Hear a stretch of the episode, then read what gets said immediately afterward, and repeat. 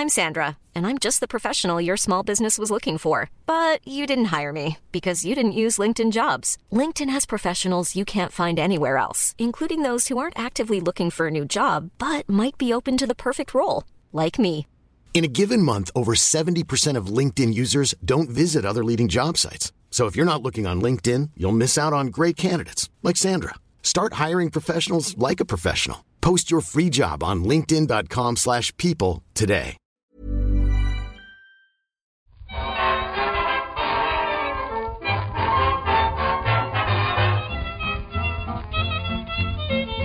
Muy buenas, amigas y amigos. Bienvenidas, bienvenidos una semana más al podcast Reload, programa sobre videojuegos que hacemos desde anightgames.com.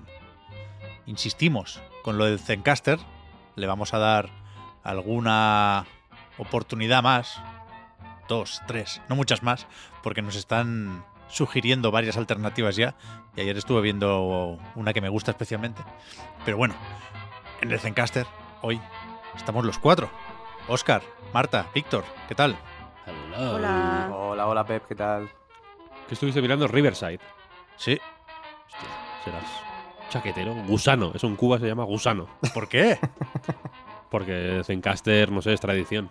A mí me gusta Zencaster, pero si en Discord nos proponen alguno de estos, Yo he usado Riverside, Pep, y créeme que te volverías loco. Tú, no- tú concretamente no podrías funcionar con eso. ¿por qué? Porque es muy. porque te da poco control.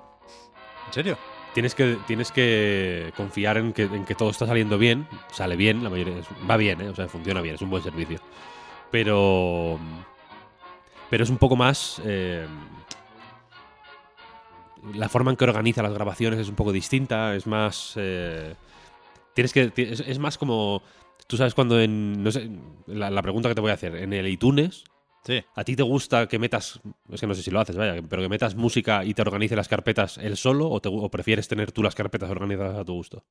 No, no uso iTunes desde hace muchísimo tiempo. Bueno, pues en lo En- que sea que en tengas carpetas. Spotify ¿no? tengo mis listas de reproducción. A mí me gusta tener yo las carpetas. Pues es que, es que esto, aquí no puedes hacer eso. Aquí te, te lo organiza todo a su rollo. Si te sometes, digamos, a, este, a esta manera de organización, es muy lógica y es muy útil, de hecho. Pero ya vi que te lo recomendaban y no sé, yo lo probamos si quieres, ¿eh? Lo probamos. No, no, no, sí, sí de hecho es, es carillo. O sea, me, me dejé convencer por el precio. Vi lo que te proponen, si eres amateur, si eres profesional, no sé qué. dije, coño, me parece bastante, porque te limitan, creo, a 15 horas de grabación, la, la opción que me parecía más apropiada para nosotros. Pero, pero dije, por algo será, ¿sabes? Porque te hace backups a 4K del vídeo en caso de que tengas webcam. Y me pareció atractivo pero no estoy convencido ni mucho menos, ¿eh? No, no- no soy fanboy de Riverside. De hecho, se me olvida su nombre constantemente. Pero mola mucho. Riverside como nombre mola, ¿no? Como que Sí, está a mí me gustaría tener una camiseta que Es dinámico, Riverside. Punto FM. Lo de punto FM está bien también. Sí, el punto FM está bonito. River suena aparte como, como al River, ¿no? Entonces es como...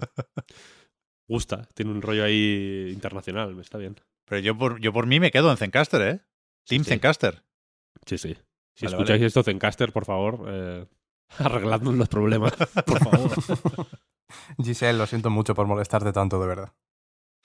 A ver, tengo varias cosas aquí. Vamos a empezar, como siempre, por la actualidad, pero no sé si prisa es la palabra, pero sí tenemos ciertas ganas de pasar a los juegos, porque tenemos unos cuantos, muchos de ellos bastante buenos, y alguno de ellos todavía no ha salido. Con lo cual vamos a hacer esto de dar un poco de envidia, que no, no siempre podemos hacerlo, y te diría que no hay que abusar, pero de vez en cuando está bien, está bien. Empiezo recordando que estamos grabando esto el jueves, día 16 de marzo, por la mañana, con lo cual, si pasa algo muy importante en las próximas horas, lo comentamos ya en el vigésimo séptimo podcast reload de la decimocuarta temporada. Y lo que vamos a hacer es tirar un poco para atrás. Vamos a pescar los dos, tres eventitos digitales que quedaron pendientes la semana pasada. Comentamos el Level 5 Vision. Encontré por ahí un, un artwork del Layton. ¿Lo visteis? Que estaban el profesor y Luke con un globo ahí en el mundo a vapor. Ahí escondidos. Es como un huevo de Pascua, ¿eh? Eso hay que, hay que encontrarlo en la web oficial del juego. Es una especie de ¿Dónde está Wally? Que en realidad hay que buscar entre el- la muchedumbre un- una silueta con sombrero y le das ahí, ¡pam! Y te salen un par de artworks para descargar. Está de moda esto ahora. En la de Bayonetta Origins también hay. También, eso, ¿no? también, también. ¿Pero este lo habéis Pero encontrado alguno? ¿El de Bayonetta? Sí, Yo no lo encontré por ningún lado, ¿eh? Yo Sí, sí, tampoco, sí. yo tampoco. Está, está. Yo lo, lo, lo acabé buscando en el código fuente y lo saqué de ahí. Pero luego el. Puy lo encontró. Se ve como, no se ve la figura del lobo blanco entera. Se ve como la cola y, y una, una pata trasera o algo así. Pero es una mierda el wallpaper, así que no merece la pena.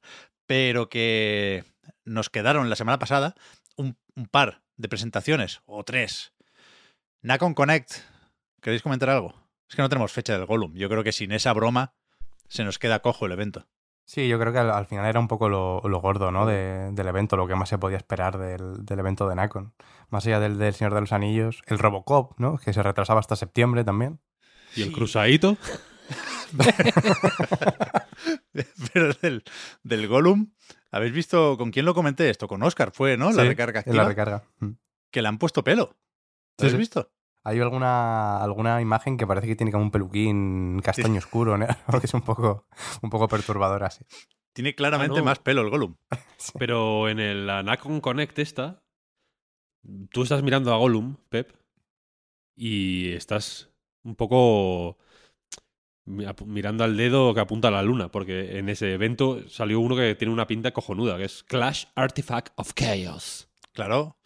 Ese es el bueno. es salió el ya. bueno.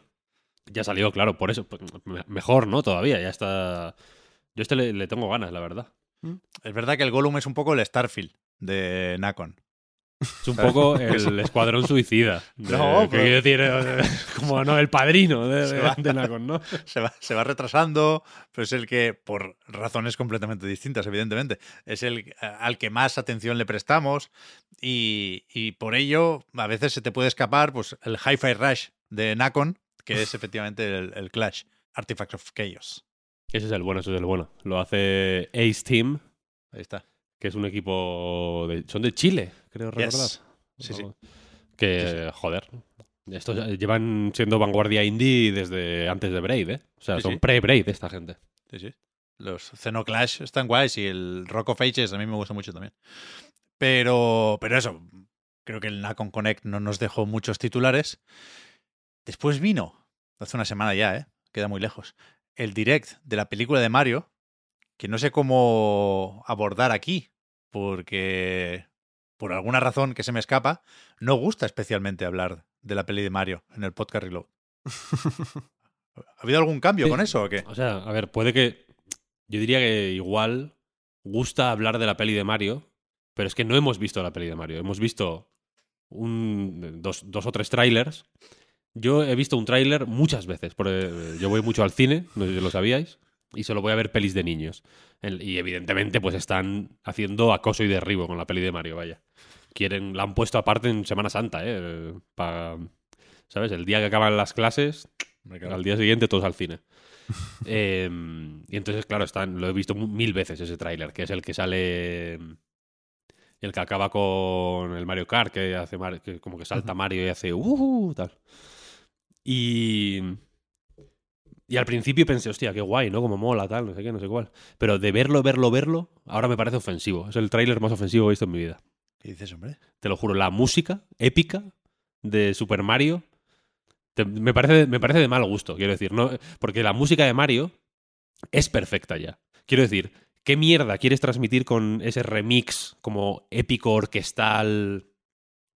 Eh, es como de, como de tráiler de sincronizar los disparos con la, con, con Claro. la, con la música, ¿no? Sí, y meter una ¿Qué quieres bromita de vez en cuando.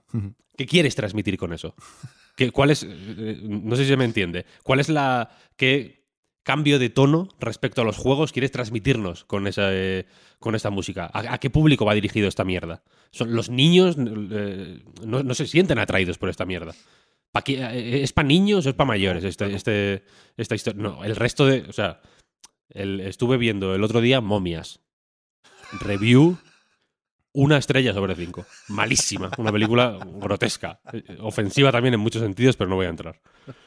La es una película machista, es una película racista, es una película, es, de- es una película de hace 50 años. Tendría que salir un aviso de, como, los, como cuando ves los tres caballeros en Disney Plus, ¿sabes? Que pone, ojo que, bueno, es que era en otra época, tal, entonces hay cosas que no tal. Pero bueno, la cosa es que de- de- igual hubo 20 minutos de trailers. En- de- hubo mil trailers. Hubo una, una peli que se llama Oink Oink, ¿sabes cuál es, Pep? No, no, no. preciosa, míratela porque es de, un cer- es de una niña que le regalan un cerdito, es así como stop motion, como cla- claymation, ¿sabes? Guapísima esa película. La cuestión es que en esos 20 minutos no hubo ni un tráiler que tuviera ese estilo de de música, ¿sabes? Eh, Y entonces, entonces ahora estamos en un momento en el que se está hablando de la serie de The Last of Us, ¿no? Como la Claro. serie de The Last of Us, es que tal, es que cual, es que la potencia del videojuego, no sé qué, no sé cuál, es que bla, bla, bla, bla, bla. La música de Super Mario, si acaso tenían que poner la de la NES. No tenían que poner ni la del Mario Galaxy. Tenían que poner el chip, chiptune. No esa mierda, tío, que es que es mm, de verdad mal gusto. Mal, me quedo corto diciendo mal gusto. Pero aquí está, pero está Kochi Kondo supervisando, ¿no? Decían en un direct de estos. Sí, como Miyamoto, supervisando que cada, cada, cada seis meses le mandan el tráiler antes de, antes de. Pero No sé, yo no sí. sé. Koji Kondo no aceptaría esto. Pero yo creo que sí. A mí me gusta. Mira, te voy a decir que me gusta la banda sonora. Porque al final esto va de darle, parece, ¿eh? darle epicidad a lo que no deja de ser algo más o menos evidente, que es la defensa de, de un reino, nada más y nada menos, champiñón, pero reino, de un invasor. Ahí tienes que ponerle orquesta. Mm, bueno, ¿y el, el- el- el Mario Galaxy de qué iba? De. ¿Sabes? De lo mismo, exactamente. Bueno, el Mario Galaxy en concreto no. Joder. Todos los. to- bueno, en parte también. Todos los Marios van de eso, tío. Y ninguno, y Bueno, ninguno pero- tiene esa basura de música. Lo sé, lo siento, pero es una bazofia. Es una bazofia, malísima. Lo siento. Oja- ojalá, Ojalá. suene algo de Mario Galaxy, ¿eh? Ahora, claro, ahora, ahora hay destellos. Ahora hay esa, destellos, claro. esa puerta está abierta. Sí, sí. Yo espero, mira, si me dices que la música del- de la película del Mario Bros. te gusta, espero que le metan un pase de batalla al Mario Odyssey 2. Y, y que para comprar el, el- el- el- el Mario Calavera, tío, tengas que pagar 5 euros. Pero esa música no es más del tráiler que de la... O sea, no lo podemos saber de momento, ¿no? Pero esa música es muy de, de montar un tráiler de una película. A lo mejor luego en la película, con suerte, yo creo que, que nos, nos la saltaremos. Alguna Pero no, no hace falta, quiero decir, no, no hace falta, no hace falta tener mal gusto. Quiero decir, si, si, si puedes evitarlo, o, o- o, Porque también es como, bueno, es que igual los trailers son una cosa de mal gusto, simplemente, ¿no? Y comentándolos aquí, estamos de alguna manera eh, refocilándonos en la mierda, ¿no? Como, ¿no? Como porquitos. ¿Sabes? A mí, ya, ya digo, el resto me parece muy guay, ¿eh? El- el- hasta la broma así un poco evidente de los Toads ahí como, es que somos tan adorables, tan no sé, no sé cuál, que es un poco que- basic. Te has quedado atrapado en el tráiler, viejo Víctor. Claro, sí, Es que, no, es que, no, ¿no? que, Por ahí. que yo no, sí, o sea, yo no voy a ver, que yo ya dije que no voy a ver trailers y esos los, los veo porque no me voy a cerrar los ojos en el Ya, cine, ya, ¿sabes? ya, ya. No me voy a marchar corriendo o algo así, eh, los, el resto de padres se pensarían que estoy loco. Pero ahora hemos pasado de página ya. Ahora estamos con el Donkey de Fuego. Ya me, han- me- me lo han comentado, pero no, no, no sé de qué habláis. Yo estoy cada vez más a tope. Cuando pensaba que ya no podía estar más a tope, pues ¡pam! Donkey de Fuego. Un poquito más. Y ahora, no sé, tengo muchísimas ganas de ir. Me, me da un poco de miedo, pero por, por cuestiones ya ajenas a la película, el, el ir al cine. Porque hay que escoger muy bien el día y la hora, y aún así es muy probable que te encuentres con, con gente, da igual la edad, que va a armar mucho jaleo. Y yo creo que me voy a poner nervioso porque no me van a dejar disfrutar tranquilo de la película. Entonces, no sé, espero que la pongan en, en el Verdi, en versión original, la pueda ver ahí tranquilito. Pero es que irán los guiris, entonces, claro, tampoco no, Tomando- no- no voy a poder. Tomando notas, ¿no? No, pero es que habrá. Eh, En, en el Verdi o en el Icaria habrá guiris, igualmente, claro. Todo el derecho del mundo, faltaría más. Pero no sé cuándo ir, porque tampoco quiero dejar pasar mucho tiempo, claro. La primera semana tiene que ser. Entonces mi, mi preocupación es esa. Pero la película va a ser de lo mejor que, que se ha hecho nunca. Puede que el último tráiler sea, junto con el primero, el mejor, ¿eh? A mí me, el, el final, sobre todo, aparte de lo de, lo de Donkey Kong, me parece, me parece una cosa muy, muy chula. Pero es como súper estimulante, ¿no? El final con el, las arcoiris, los, los cochecitos, La verdad es que pinta, pinta súper bien. Tengo muchas ganas de verla. Es que no queda nada, además. Eh, lo, lo llevamos viendo como muy lejano durante todos estos meses, pero es que está aquí ya a la vuelta de la esquina, joder. Tres semanas. Tres semanas. Ahí estaremos también. O sea, ¿se va a comentar la película en el podcast Reload? Sí, ¿no? Sí, hombre. Vale, vale. ¿No? Además tenemos guay, guay. pósters para, para elegir. Podemos hablar varios días de la película. Después de lo de Nintendo, vimos el Capcom Spotlight. Llegamos ahí sabiendo que sí o sí tocaba demo de Resident Evil 4. Luego hablaremos de Resident Evil 4, no solo de la demo. Pero también se anunció aquí la fecha de Exoprimal. 14 de julio, Day One en Game Pass y beta abierta este fin de semana. Es decir, igual algunos escucháis esto después de haber probado Exoprimal. Yo tengo muchas ganas. Bueno, muchas no. Tengo ganas. Sí, para tener muchas no es, ¿no? Está mejor. Está mejor de lo que parece. No sé si tanto sé, como no sé, debería estar, pero a mí la anterior beta me moló bastante. Mm, Bastante más de lo que me esperaba. Le tengo, le tengo buen recuerdo, quiero decir. Tiene pase de batalla también, ¿eh, este. Sí, como todo Pase jurásico. De Finals también. Todo, todo. No Estas betas es puedes- de las que se pueden comentar luego, ¿no? De todas formas. Lo digo porque a lo mejor podemos comentarlo la semana que viene. Si es abierta, sí, claro.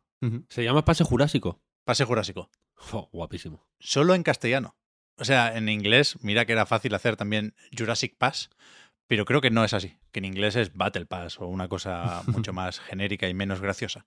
Pero un aplauso aquí por el pase jurásico. Vaya que sí.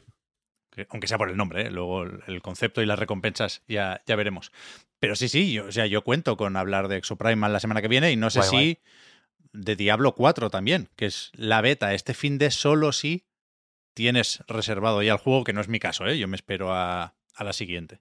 Con el Exoprimal yo creo que hay, hay nada más, más o menos consenso en que nadie está especialmente a tope con el juego, pero yo creo que todo el mundo tiene bastante curiosidad, así que entre la beta abierta, lo del lanzamiento en Game Pass y tal, eh, lo comentamos ya en la recarga, esto vaya, que yo creo que, mm, que puede tener tirón al final, puede acabar convenciendo. Desde luego oportunidades Sí, va a igual, tener. cierra, igual cierra en marzo en vez de en septiembre. Sí, exactamente. Sí, no, no, no, no creo que vaya a ser el nuevo Monster Hunter, a pesar de, de estas facilidades y de lo, lo- te digo, lo accesible que será, sin, sin tener que comprar el juego entero. Sí, a ver. mm, yo este- lo- esta semana lo he estado pensando bastante. Por ejemplo, con el The Finals, que he estado jugando a la beta también. Mm. Está guay. Es un juego que mola. Es un juego de tiros bien hecho. Tiene un game feel guay. El rollito del espectáculo de, que rodea todas las partidas le va guay. Mola mucho cómo, cómo evoluciona el mapa desde que empieza la partida hasta que termina. Eh, pues bueno, se van cayendo muros, se van pegando cosas aquí y allá, van- va, evolucionando la, la movida, ¿no? Incluso co- como, como se como ocurre tanto en eh, o sea tantas cosas alrededor de las zonas de extracción porque la cosa va de sacar como de coger cajas fuertes y extraerlas en unos puntos concretos no y en más di- dinero extrae gana no pues esas zonas de extracción, pues claro, eh, hay mucha granada, hay mucho... no- la, la espumilla esta que... Pues que, se puede echar también como para crear pl- plataformas y demás. Eh, hay, mucho jaleo ahí, ¿no? Entonces, desde el principio, que está todo limpio y en pie, hasta el final, que ya se ha armado la marimorena, pues cambia mucho. Es un juego guay, quiero decir. Es un juego divertido de jugar, es divertido de ver también. Mm, Mola. Pero pienso, ¿y esto qui- quién cojones lo va a jugar? ¿Sabes? Hay una cosa de. El coste perdido, este, el sunken cost, ¿sabes? Que yo me imagino a alguien que lleva dos años jugando al Apex Legends, por ejemplo, diciendo, es que yo no me voy a cambiar ahora, ¿sabes? Para que llevó la de Dios invertido en. ¿Sabes lo que quiero.? No, no sé si se me entiende lo que quiero decir. Que hay. Que ya hay. Que no sé si, el- si hay suficientes jugadores para tanto juego. No hay pan para tanto chorizo. Ya. Porque, porque hay mucha peña que. O sea, si fuera mi caso, si yo llevara jugadas al Warzone, la de Dios de horas, pues diría, mira, es que prefiero seguir en el Warzone, ¿sabes? Porque ya le he dedicado mucho tiempo, le he dedicado incluso dinero, ¿sabes? Le tengo mi. Lo tengo todo bien dispuesto para, para, para. Es mi juego, ¿sabes? Es un juego exitoso, además, ¿no? Que, malo, malo tiene que ser que, para que Call of Duty caiga, ¿sabes? Y, y, el- y con el Apex un poco lo mismo, ¿no? Si, si anuncian mañana que el Apex cierra en octubre, sería una sorpresa de cojones, ¿sabes? El, el de, móviles ya. El de móviles acabado. sí, el de móviles sí. Pero Pero, sí, sí, a, eso, a eso me refiero, que si te metes ahora en el de Finals, por ejemplo, y, y le metes pasta y le metes tiempo y, y te pones a tu personaje con el... con el, eh, yo qué sé, con la- el traje de chaqueta blanco que te, que te consigues en el Battle Pass nivel 75, ¿sabes? Si lo tiene todo eso y de pronto se va a tomar por culo el juego, pues piensas, mira, qué faena, ¿no? Me, me habría quedado en el otro que estaba, que, Ya. que, eh, como que veo que hay que, que la escena de lo- del juego competitivo ya tiene muchos popes, ¿sabes? Entonces que la veo muy recargada. Incluso juegos eh, que, que, pues que intentan proponer algo nuevo, porque este de Finals es un juego de tiros al final, por equipos, pero sí que se nota distinto, se ve distinto, se juega semi distinto. Mm, La estructura de las partidas es bastante única. Exoprimal, por ejemplo, también es un juego bastante único, ¿no? Dentro de que es un poco bizarrada japonesa de Capcom, pues no hay muchos juegos como ese. ¿no? Lo que propone es diferente, no está mal, se juega guay, es divertido, las partidas son ágiles, etcétera, etcétera. No es un juego mal hecho, quiero decir. No es como el multi del Resident Evil 3, por ejemplo, que entiendo que no cuajara. Habrá gente que ni se acuerde de que existía ese, ese multijugador. Eh, pero este está apañado. Pero es como, ¿quién va a dedicarle el tiempo, el esfuerzo, el dinero, etcétera? Porque evidentemente hay que dedicarle dinero, ¿no? Si a estos juegos no le dedicas dinero, chapan, efectivamente. No sé, lo veo como. un- Veo ahí un equilibrio muy difícil ahora mismo para hacer un juego de estos. Ya, yo creo que el de Finals lo, lo tiene más complicado por lo que decías. O sea, no sé cómo de bueno será y, y hasta qué punto es una apuesta importante eh, para Nexon. Pero, pero creo que, que- es más difícil hacer esos cálculos que decías, Víctor, por lo que tiene de, pues eso, juego competitivo. Pero el Exoprimal, en principio, tiene una mínima red de seguridad en tanto que se puede jugar solo, para empezar, que es verdad que tiene la estructura y la monetización de un juego como servicio, pero también tiene una campaña y se puede jugar solo. En ese sentido se puede parecer un poco más a Babylon's Fall, que todos sabíamos que iba a cerrar pronto, pero bueno, nos dimos, los cuatro que queríamos hacer la broma, nos dimos prisa con la campaña y ya está. Y es una mierda tener ahora un juego inservible, pero sabíamos a lo que veníamos, ¿no? Y no sé si con Exoprimal puede pasar un poco eso. Aún así, yo creo que, como decía Oscar, todos nos tomamos como buena noticia lo del Game Pass, porque queríamos probarlo, porque es un juego de Capcom, porque, hostia, a ver hasta qué punto quieren hacer daño con Dino Crisis, pero no queríamos comprarlo de entrada. Con lo cual, es un ejemplo evidente y clarísimo de lo vamos a probar gracias a Game Pass. Y yo te diría, a falta de probar la beta, que aún así lo veo complicado.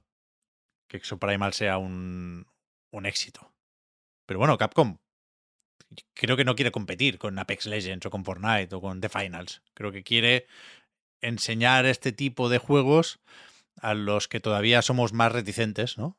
Creo que quiere atraer a su público a este tipo de juegos que le permiten sacarle más dinero o sacárselo de forma recurrente.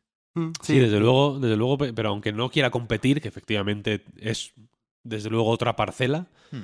la que parece que quiere ocupar, necesita gente. Sí, sí, ¿Sabes? No, no- claro. eh, puedes, puedes no querer quitarle una parte del pastel a el Warzone o al Apex Legends o al que sea, pero necesitas gente aún así, ¿sabes? Estos juegos sin gente, pues sí, tendrá campaña y tendrá lo que quieras, pero este juego sin gente no, no, no tiene mucha razón de ser, quiero decir. Mm, Sí, Sí, sí. de- a- además yo, yo conozco muchos mm, tipos de, de jugador, vaya, justo además en círculos más o menos cercanos, que se acercan mucho a este tipo de juegos como servicio, como mm, de una forma casi rutinaria. O yo creo que puede tirarlo mucho también por ahí y, y- conseguir mucho público por ahí, ¿no? De este tipo de, gente que, que se toma las misiones del pase de batalla, las diarias, las semanales y todo esto, como una rutina de, vale, ahora me pongo este juego, ahora me pongo el Genshin, luego me pongo otro con, con gachapones, luego me pongo el Exoprimal, si, si es este caso. Así que bueno, por ahí yo creo que, que también puede enganchar. eh, por la gente que, que, ¿no? que está acostumbrada un poco a esa rutina y diga, bueno, pues voy a, voy a ver si este lo puedo también añadir, si le puedo buscar un hueco ¿no? en, mi, en mi día de, de, completar misiones y, y, seguir avanzando. Yo creo que lo puede tirar por ahí, pero bueno, estoy de acuerdo también que, que el de Finals en ese sentido lo puede tener hasta, hasta más complicado por, por el rollo competitivo, ¿no? Porque al final son los un poco los mismos de siempre los que tienen copado el tema de, del competitivo. Yo creo que es más difícil irrumpir ahí cuando ya está el pues eso, el Counter, el Apex, el, eh, todo el universo Riot, eh, Rocket League, ¿no? Es, lo tienen demasiado copado, yo creo, como para, como para que una nueva irrupción en este sentido le vaya especialmente bien. Pero bueno, yo por, eso confío y, un poquito más en, en Exoprimal. Y se puede, en realidad. Yo creo puede. que se puede, ¿eh? porque por Valorant, por ejemplo, tampoco. Valorant tenía evidentemente a Riot detrás, que mm. es mucho Riot, quiero decir pero tampoco las tenía. Yo no, no, no, creo que fuera una cosa de. Mm, ¿no? de éxito asegurado. Podía sí. haber ido de otra manera y sin embargo, pues mira, mm, ahí están, ¿no? A ver, habrá que ver con el Counter 2 y demás. Sí, le vino bien la. Creo que fue en el momento justo de, del confinamiento, ¿no? Que fueron dando drops en Twitch. Yo creo que también eso ayudó a que la gente se fuera animando a, a probarlo, ¿no? Porque por las pruebas estas antes de que saliera, creo que se lo montaron bastante bien con, con Valorant también, Riot. Sí, habrá que ver. Yo creo que es un, un salto grande ¿eh? el, el, que hay que hacer para unir Exoprimal y Valorant, pero bueno, creo que se entiende a qué nos referimos. Más allá de los eventitos digitales, esta semana tengo la sensación de estar, no sé si en un bucle, porque tampoco es una cuestión de repetición, pero sí en, una especie de, de bache. No lo sé. Creo que la semana pasada hablamos un poco ya de esto, del cansancio o el desgaste con el tema de Activision Blizzard. Una vez más, me jode tener que expresarme así porque parece que no considera importante esto cuando es indiscutiblemente el tema más importante en la industria ahora mismo. Veremos si la semana que viene uh, alguien nos hace cambiar de opinión en la GDC. Pero, pero sí creo que está claro que la cosa tiene que ir terminando.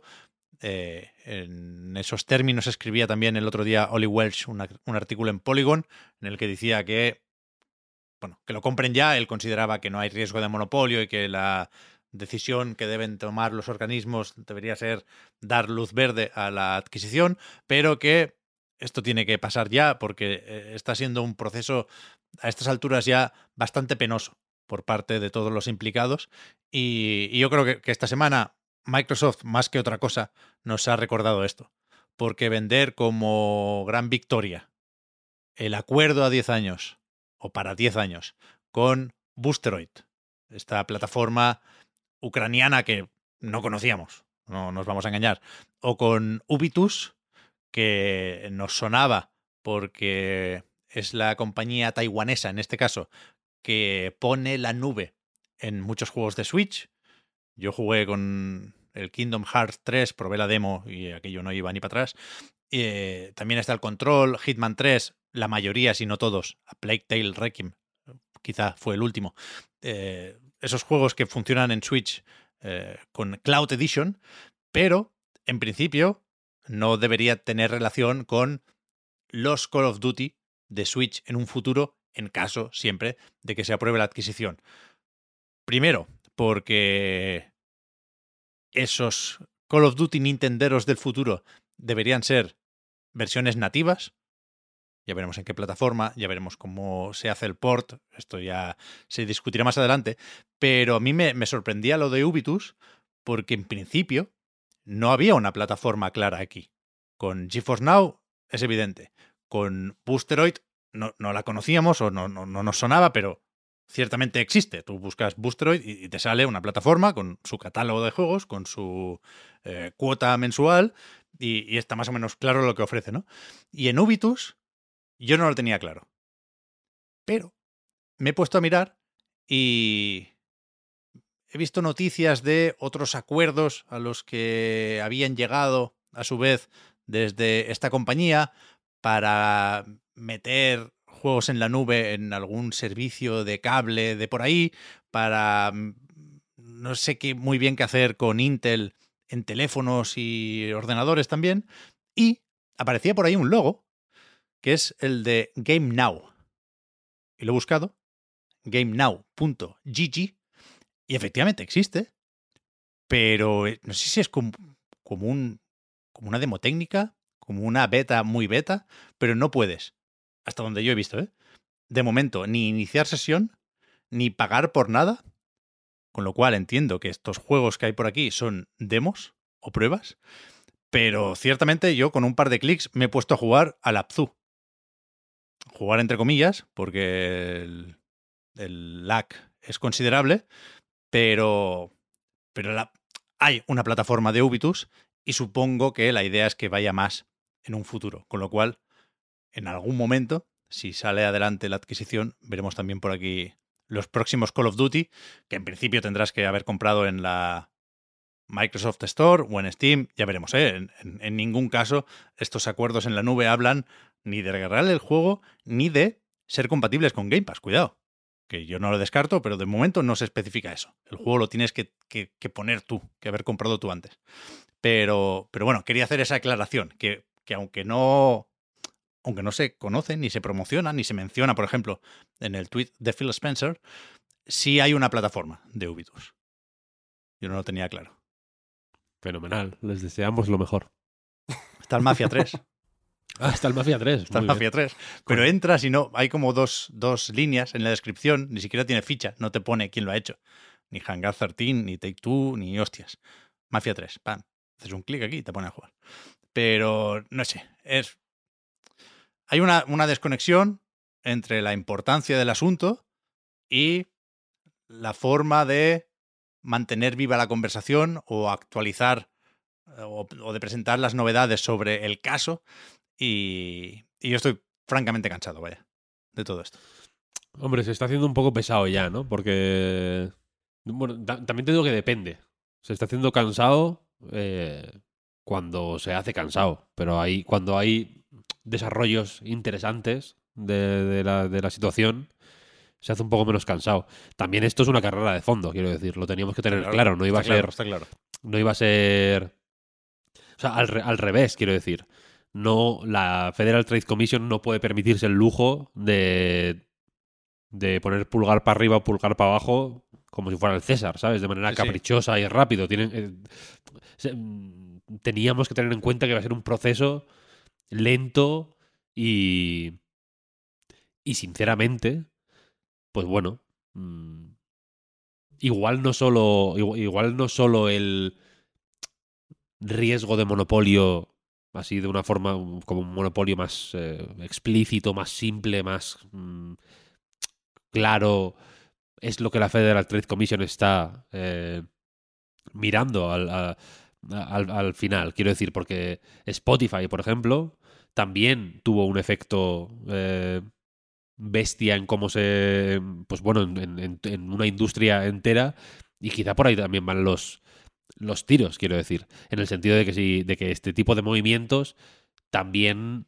O sea, son, son un cambio de, de mareas en la industria del videojuego que yo creo que van más allá de simplemente quién tiene más eh, control sobre la industria. También es un cambio de paradigma bueno, pues que puede cambiar de forma radical mm, cómo se, reparte el dinero, quién se lleva qué parte, etcétera, etcétera. Entonces entiendo que es una cosa que, hay que eh, ir con mucho cuidado.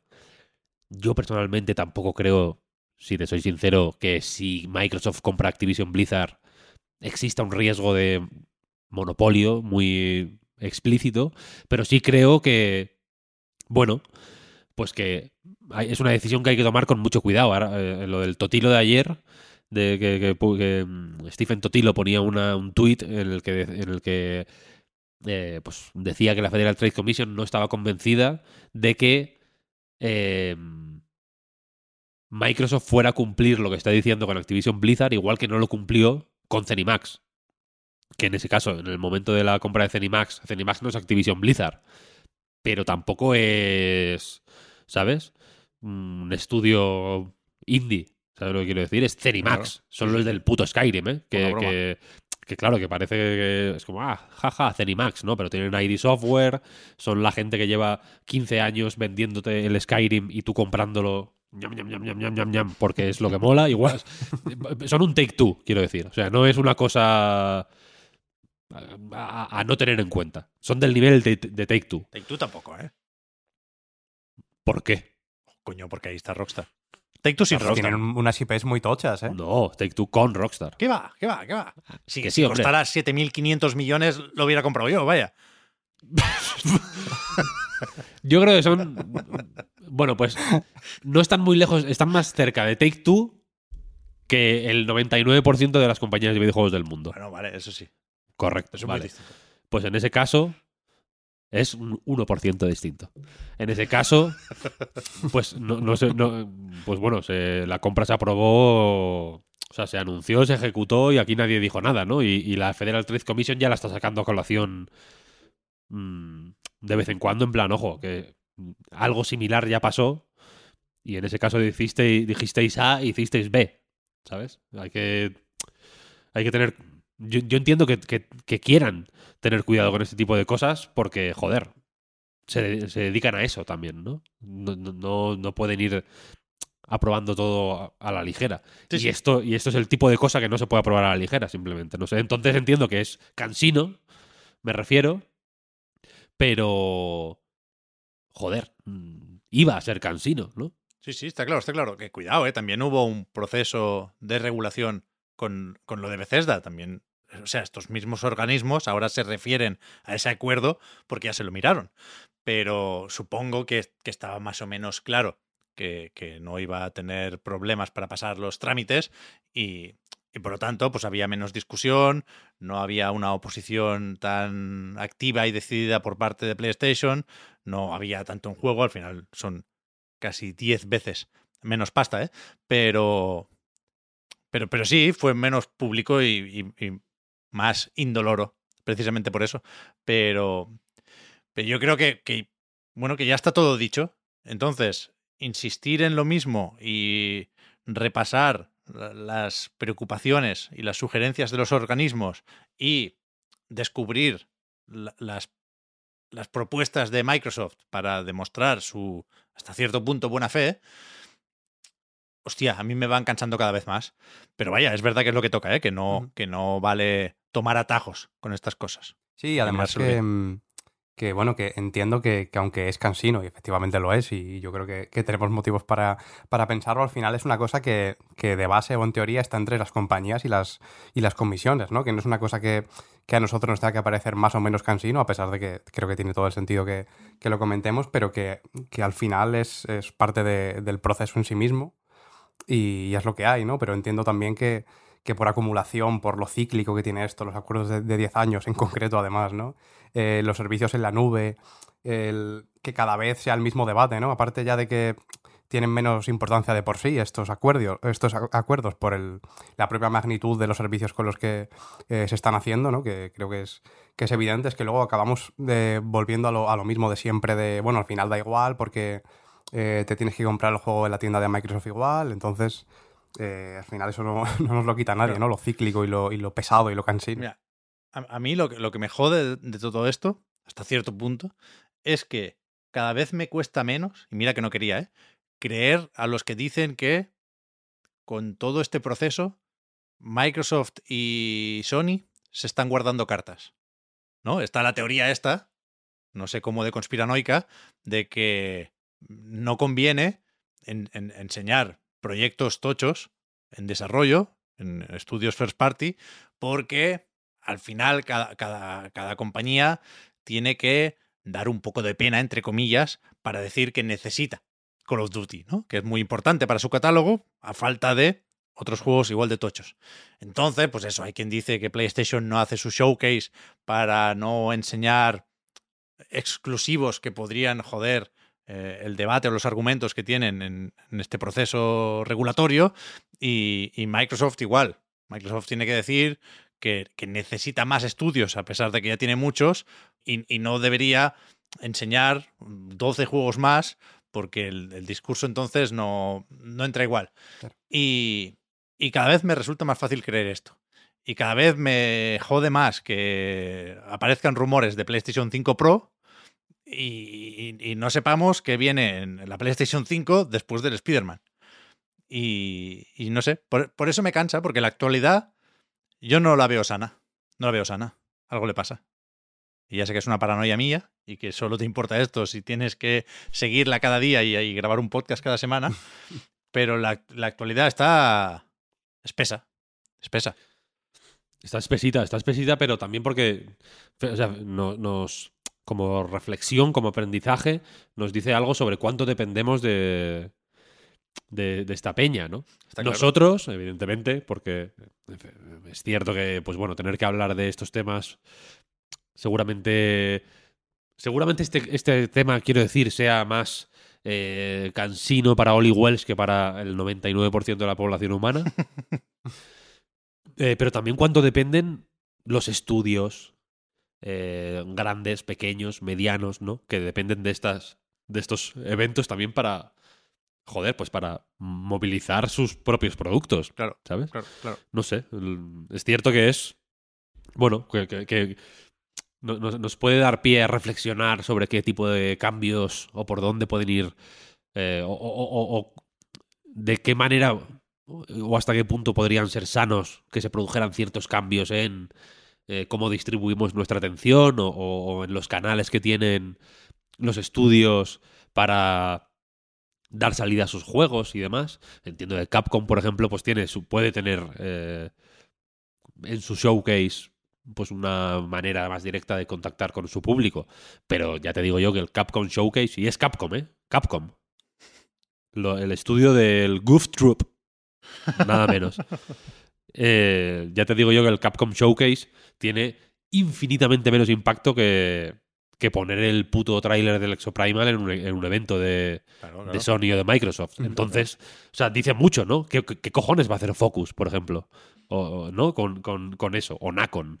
Que- es, que, es que, ¿sabes? Hay, eh, y, y- y precisamente porque, se- porque el pastel ya está muy mal repartido, o, o repartido, no sé si mal o bien, igual decir mal o bien es, es tendencioso por mi parte, pero desde luego, como, como está repartido de una forma, desde luego, para nada equitativa, pues igual por eso también eh, ha- hay que echarle un, un ojo más de cerca a estas cosas. ¿sabes? Sí, sí. A estas transacciones. Sí, y además es que eh, lo que comentas de este aprendizaje de estas transacciones, eh, la cosa es que encima ya no se aplica, aplica solo a, a este, ¿no? Creo que tan grande como el de Activision Blizzard es, es difícil, ¿no? Que, que se repita pronto.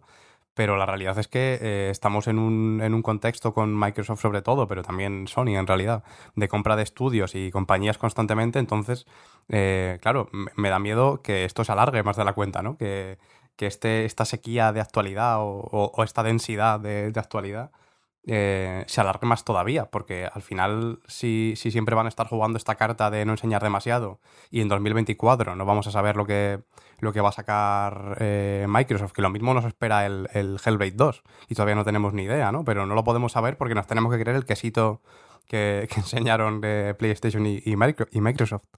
A todo esto, esta semana hemos sabido o hemos confirmado también, por si había alguna duda, yo te diría que no hacía falta, pero que Microsoft no vale 3, que montará su showcase, como dijimos ya, el día 11, justo antes del Starfield Direct, pero que en el Convention Center de Los Ángeles no, no estará.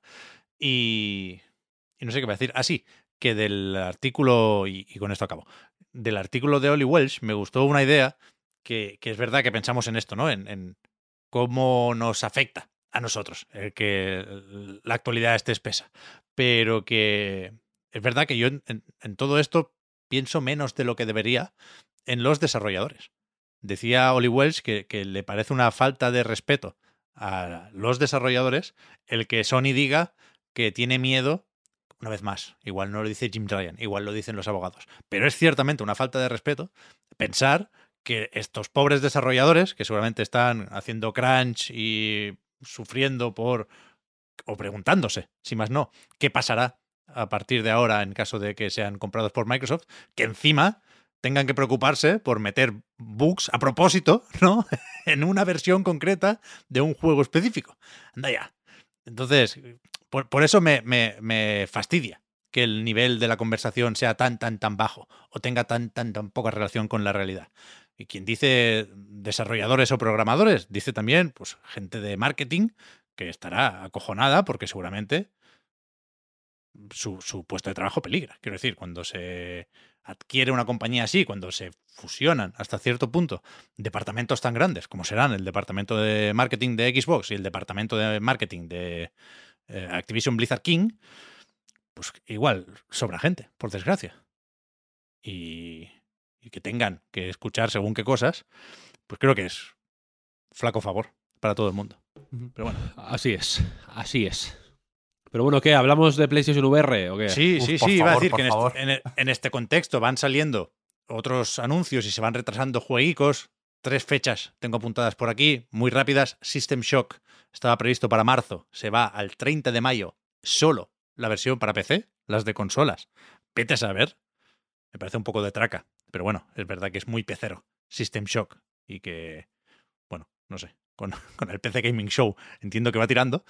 Ghostwire Tokyo llega a Game Pass el 12 de abril, que es el mismo día que se actualiza con el hilo de la araña. Cambian unas cuantas cosas en la campaña, se añade un modo eh, adicional centrado en el combate. La actualización llega más tarde, nos han puesto de acuerdo aquí, que el juego a PlayStation Plus Extra. Es el día 21 de marzo cuando toca y ahí estará el de Tango. Si no lo habíais jugado, pues ya, ya, que estamos, yo me esperaría esas tres semanitas y, y, que se actualice. Y después vimos también esta semana un tráiler del Hyper Light Breaker, esta secuela rara en tanto que cambia muchas cosas de Hyper Light Drifter, que no tengo muy presente para cuándo estaba prevista, supongo que Spring 2023, porque ahora dice que saldrá en Fall, en otoño, y eso cuenta como retrasito. Con lo cual, entiendo que ha habido ese cambio de planes y, no recordaba yo, que lo distribuye Gearbox. Con lo Toma cual, ya. un saludo a Randy. Y a mí no me gusta especialmente el tráiler, en tanto que me gusta mucho más lo que propone Hyper Light Drifter. Pero cierto también que el Solar Ash me acabó gustando bastante, con lo cual se le va a dar una oportunidad a pesar del cooperativo, a pesar del loot, a pesar de lo procedimental. Y ahora sí, jueguicos. Ready to pop the question? The jewelers at BlueNile.com have got sparkle down to a science with beautiful lab-grown diamonds worthy of your most brilliant moments. Their lab-grown diamonds are independently graded and guaranteed identical to natural diamonds, and they're ready to ship to your door. Go to Bluenile.com and use promo code LISTEN to get $50 off your purchase of $500 or more. That's code LISTEN at Bluenile.com for $50 off. Bluenile.com code LISTEN. Burrow is a furniture company known for timeless design and thoughtful construction and free shipping, and that extends to their outdoor collection.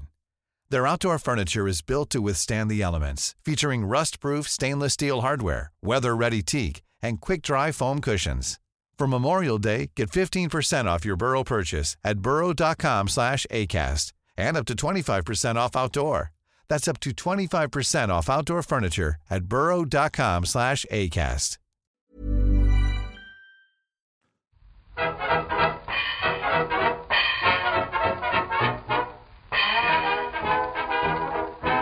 Pues ya, ya lo has dicho, Víctor. Tienes PlayStation VR 2. Oh yeah. ¿Qué tal? Ya tengo el, el, cacharro en cuestión. Pues mira, me está molando mucho, déjame decirte, del aparatico. Eh, tengo, varias, tengo varios comentarios. Eh,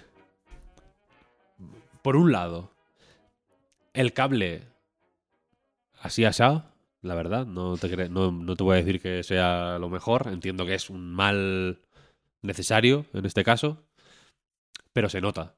Por otro, eh, yo me esperaba que, el, que el, salto o que la evolución a nivel form factor, que dicen, ¿no? Fuera mayor respecto a PlayStation VR 1. Pero son muy... O sea, desde luego son de la misma familia, quiero decir, ¿no? Se nota ahí que que, ahora, yo qué sé, en, las Pico 4, en las Quest 2, en las eh, Reverb, eh, como que el rollo este de tener las pantallas, digamos, un poco colganderas, se lleva menos.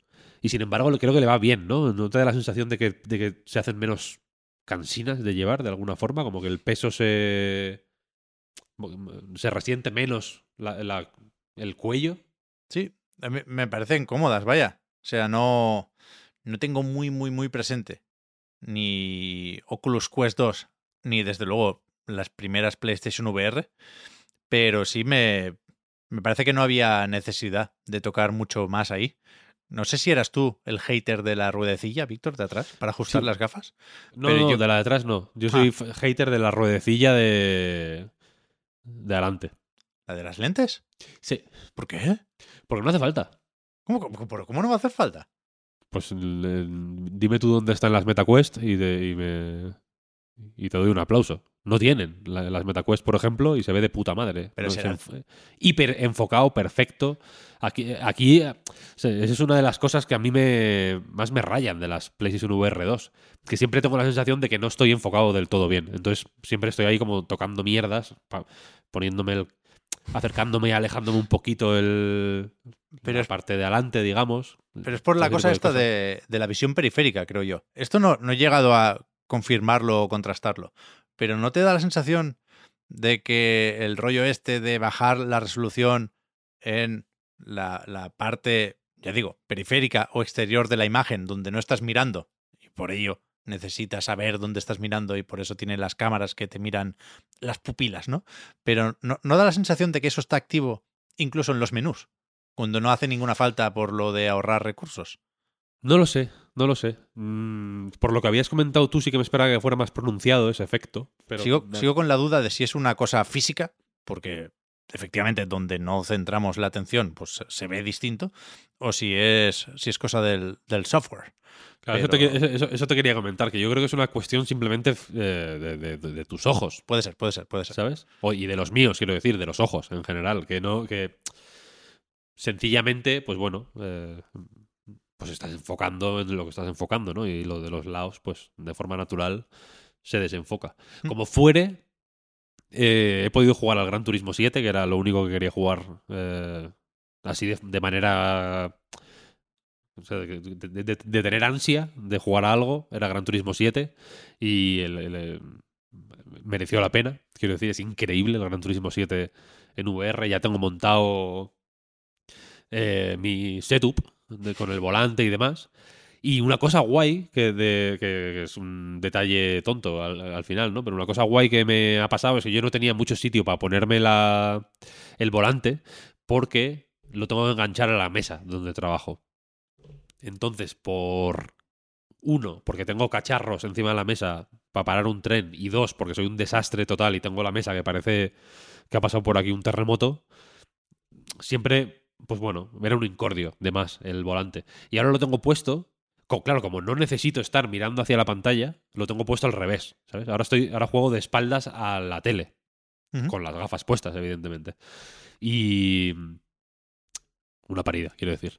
Pero que el, el- en general el, nivel de calidad de las gafas, incluso para no eh, ver contenido VR, es bastante alto, ¿eh? O sea, me ha sorprendido el- viniendo de las Quest y de las Pico 4 y demás, que mm, tienen, tienen ciertos pros respecto a PlayStation VR, pero también tienen algunos contras muy notables, ¿no? Y, el- y- y la calidad de las pantallas es seguramente el más, el más inmediato. Eh, me ha sorprendido un montón lo bien que se, que se ve. He estado jugando al Resident Evil 4, quiero decir. No en VR, eh, sino con la, con, el, con la pantalla virtual, digamos. ¿Te lo he puesto ahí? Sí, mientras mi hijo jugaba al Kirby. La, la- la- la imagen de, de, de- de Blade Runner. Bas- Bastante buena solución, sí, sí. Y la cuestión es que el Gran Turismo, espectacular. Hay. eh, el Gran Turismo 7 para mí es el ejemplo. Es un ejemplo, no, igual no es el ejemplo paradigmático, pero es un buen ejemplo de un tipo de cosas que aportan la realidad virtual que son claramente tonterías o son claramente superficiales o desde luego son obviables.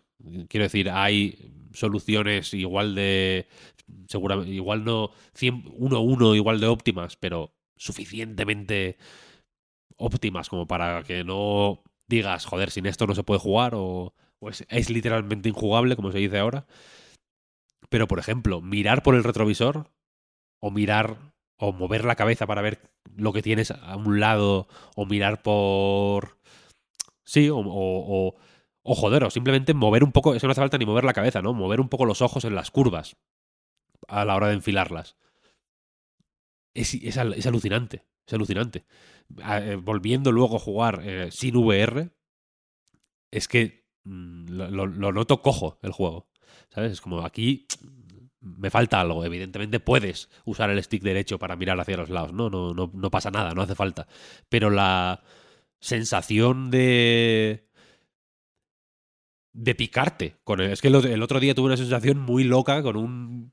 con la inteligencia artificial del Gran Turismo 7, que está lejos de ser la mejor. Quiero decir, ya veremos qué pasa con Sophie, que la van a probar, ¿no? Ya, el- el- esta inteligencia artificial. Está, está. O sea, la actualización ahora de, de las VR metía a Sophie de alguna Ah, es forma. verdad. Sí, es verdad. En, en una, en capacidades limitadas, digamos, ¿no? En, en zonas específicas. Pero desde luego, eh, la inteligencia artificial de Gran Turismo 7 eh, hace lo que hace, quiero decir. Y el otro día, eh, probándolo en VR, tuve la sensación de que, de que me estaba picando con un coche. Fue increíble. Íbamos los dos en, en- Aparte, coincidió que los dos llevábamos el mismo coche, el Porsche 911 GT3. Bien. Y, y, y- y estábamos en una recta muy, muy, muy, muy larga que desembocaba en una curva relativamente cerrada.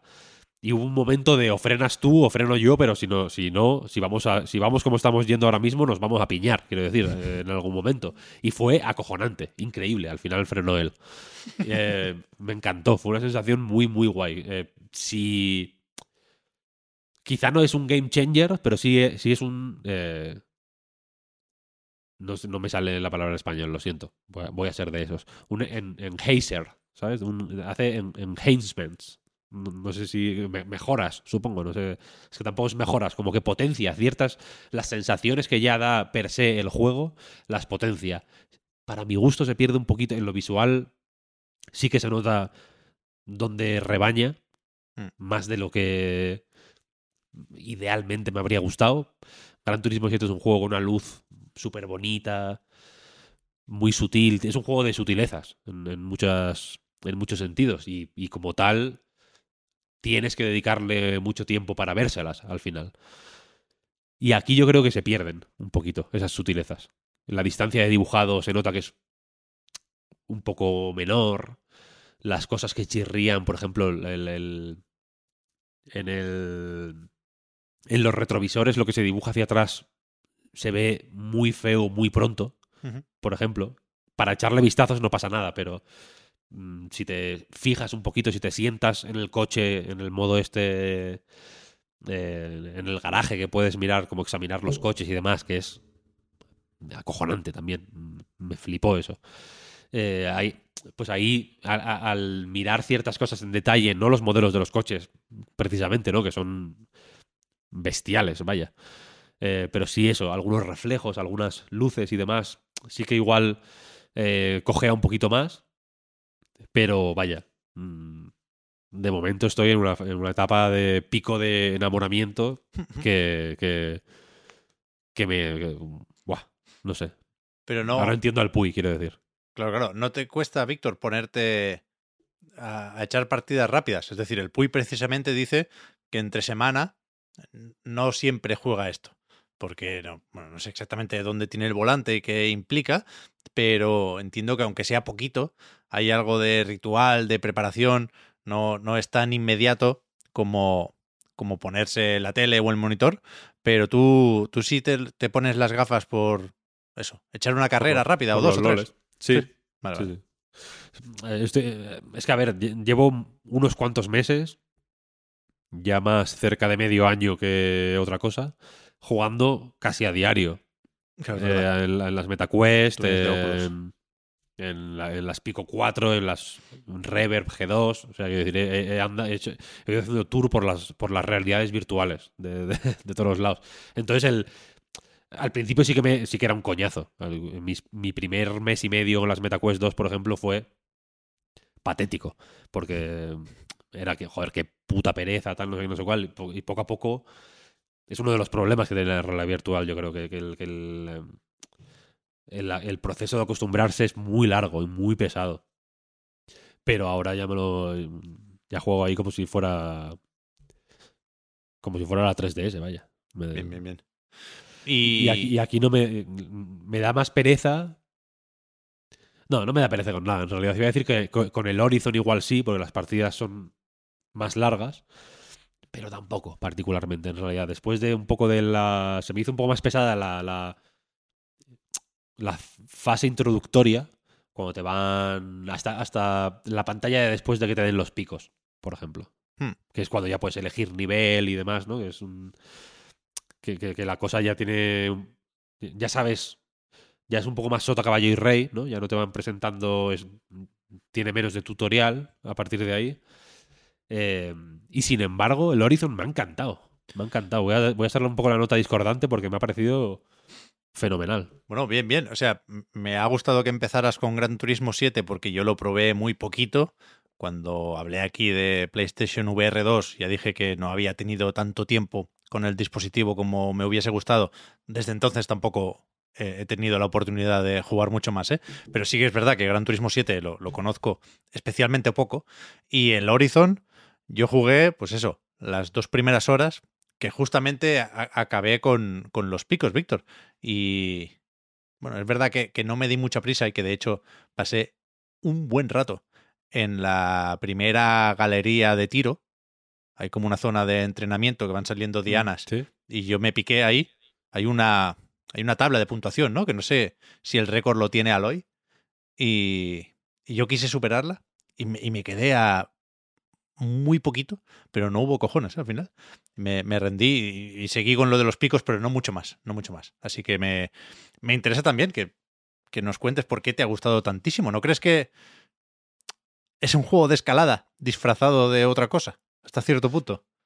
Sí, pero es un buen juego de escalada. ¿Vale? Y es un. O sea, quiero decir, es un, es, y es un juego de escalada, pero que tiene un buen ritmo. Lo que no es la escalada, creo que funciona guay también. Es un juego de. que, que- creo que juega bien la carta de. Quiero- creo que juega bien varias cartas de la VR. Por ejemplo, es un juego muy de mirar. Sí. Tiene las dianas estas, que son una tontería. Son una.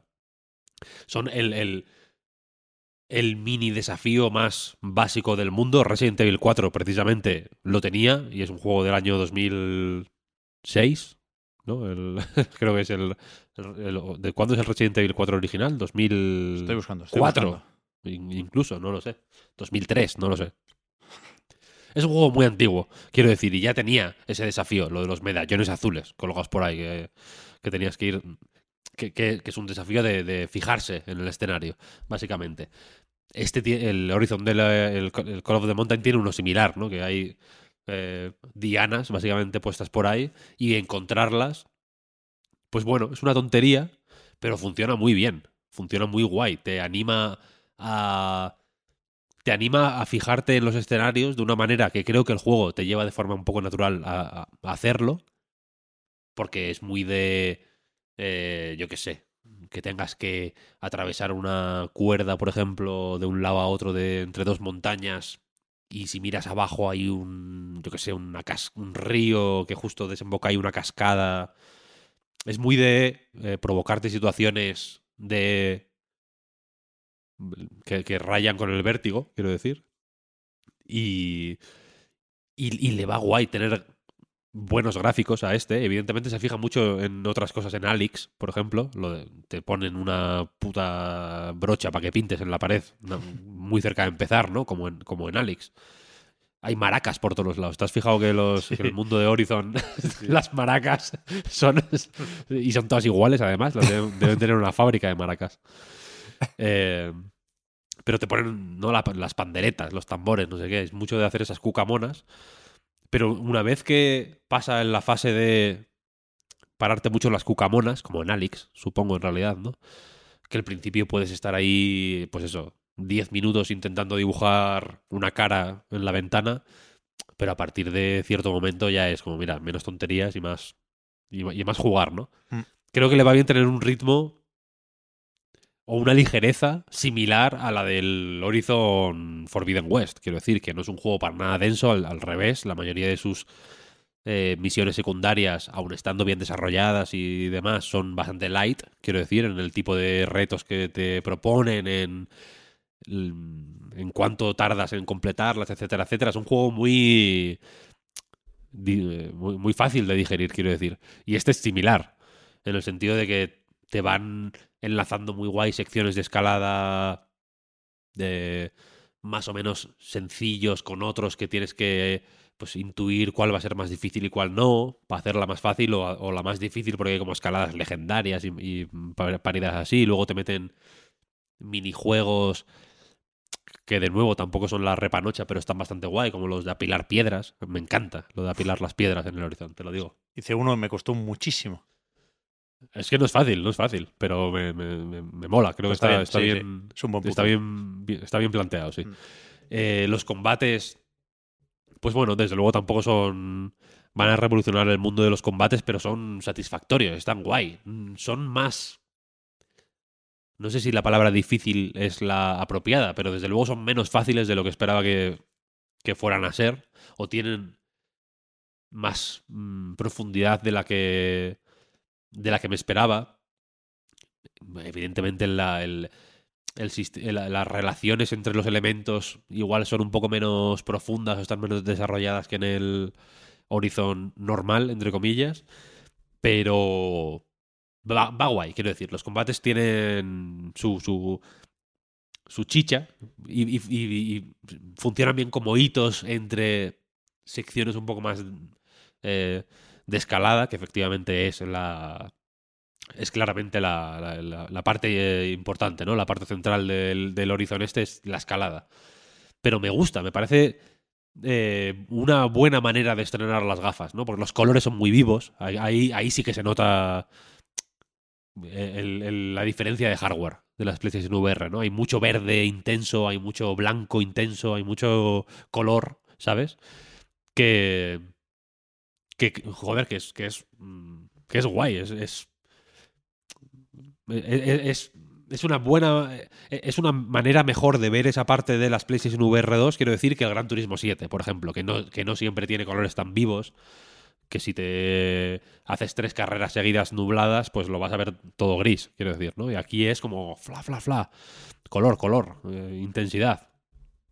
Mola, está guay. Es un juego muy. eh, ya digo, mucho más. eh, mucho más disfrutable, inmediatamente disfrutable de lo que esperaba. Y mucho menos demotécnica de lo que me había hecho a la idea por lo que había ido leyendo por ahí. Igual igual ha sido un poco, ¿no? Que, me- que me esperaba una cosa muy demotécnica y como es un poco menos, pues ya me... Pues en fin, mi cerebro ha, ha hecho ahí, ha equilibrado la balanza. Mm. Pero... Pero vaya, que me, que me, me ha molado mucho, la verdad. Sí, sí, está, o sea, está bien, ¿eh? Yo, yo creo que quizás no es tan protagonista como podríamos haber querido, pensando sobre todo en lo que cuestan las PlayStation VR 2, pero, pero sí, estoy de acuerdo en que es un buen juego, ¿eh? No, lo que yo no pensaba es que fuera más fácil recomendar Gran Turismo que, que Call of the Mountain, ¿sabes? Pero bueno, no creo que sea eso tampoco un problema para PlayStation. Pero bueno, a lo mejor lo de recomendar Gran Turismo te obliga a pasar un poco porque ya te guste el juego base y Claro, claro. que, que es relativamente específico dentro de lo que cabe. ¿no?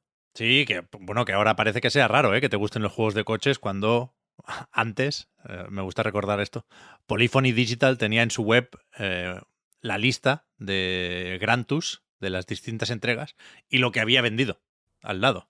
Y lo quitaron porque iba bajando esa cifra. Pero, pero en su momento, claro, esto vendía lo que no estaba escrito. Es muy fácil, quiero decir, que te guste Gran Turismo. Pero la voluntad de resultar accesible es más evidente en, en Call of the Mountain. Sí, sí, total. Y por último he jugado al Moss Book 2, Uf, qué bueno. que mm, casualmente es la segunda vez que lo juego este año. Porque, lo, porque me lo pasé hace, no, hace unos meses en las Quest. Y. Y me sigue pareciendo un juegazo, una maravilla. Yo creo que puede ser. Estar entre los tres mejores juegos de VR que he jugado, sin, pero de, de- de lejos. Vaya.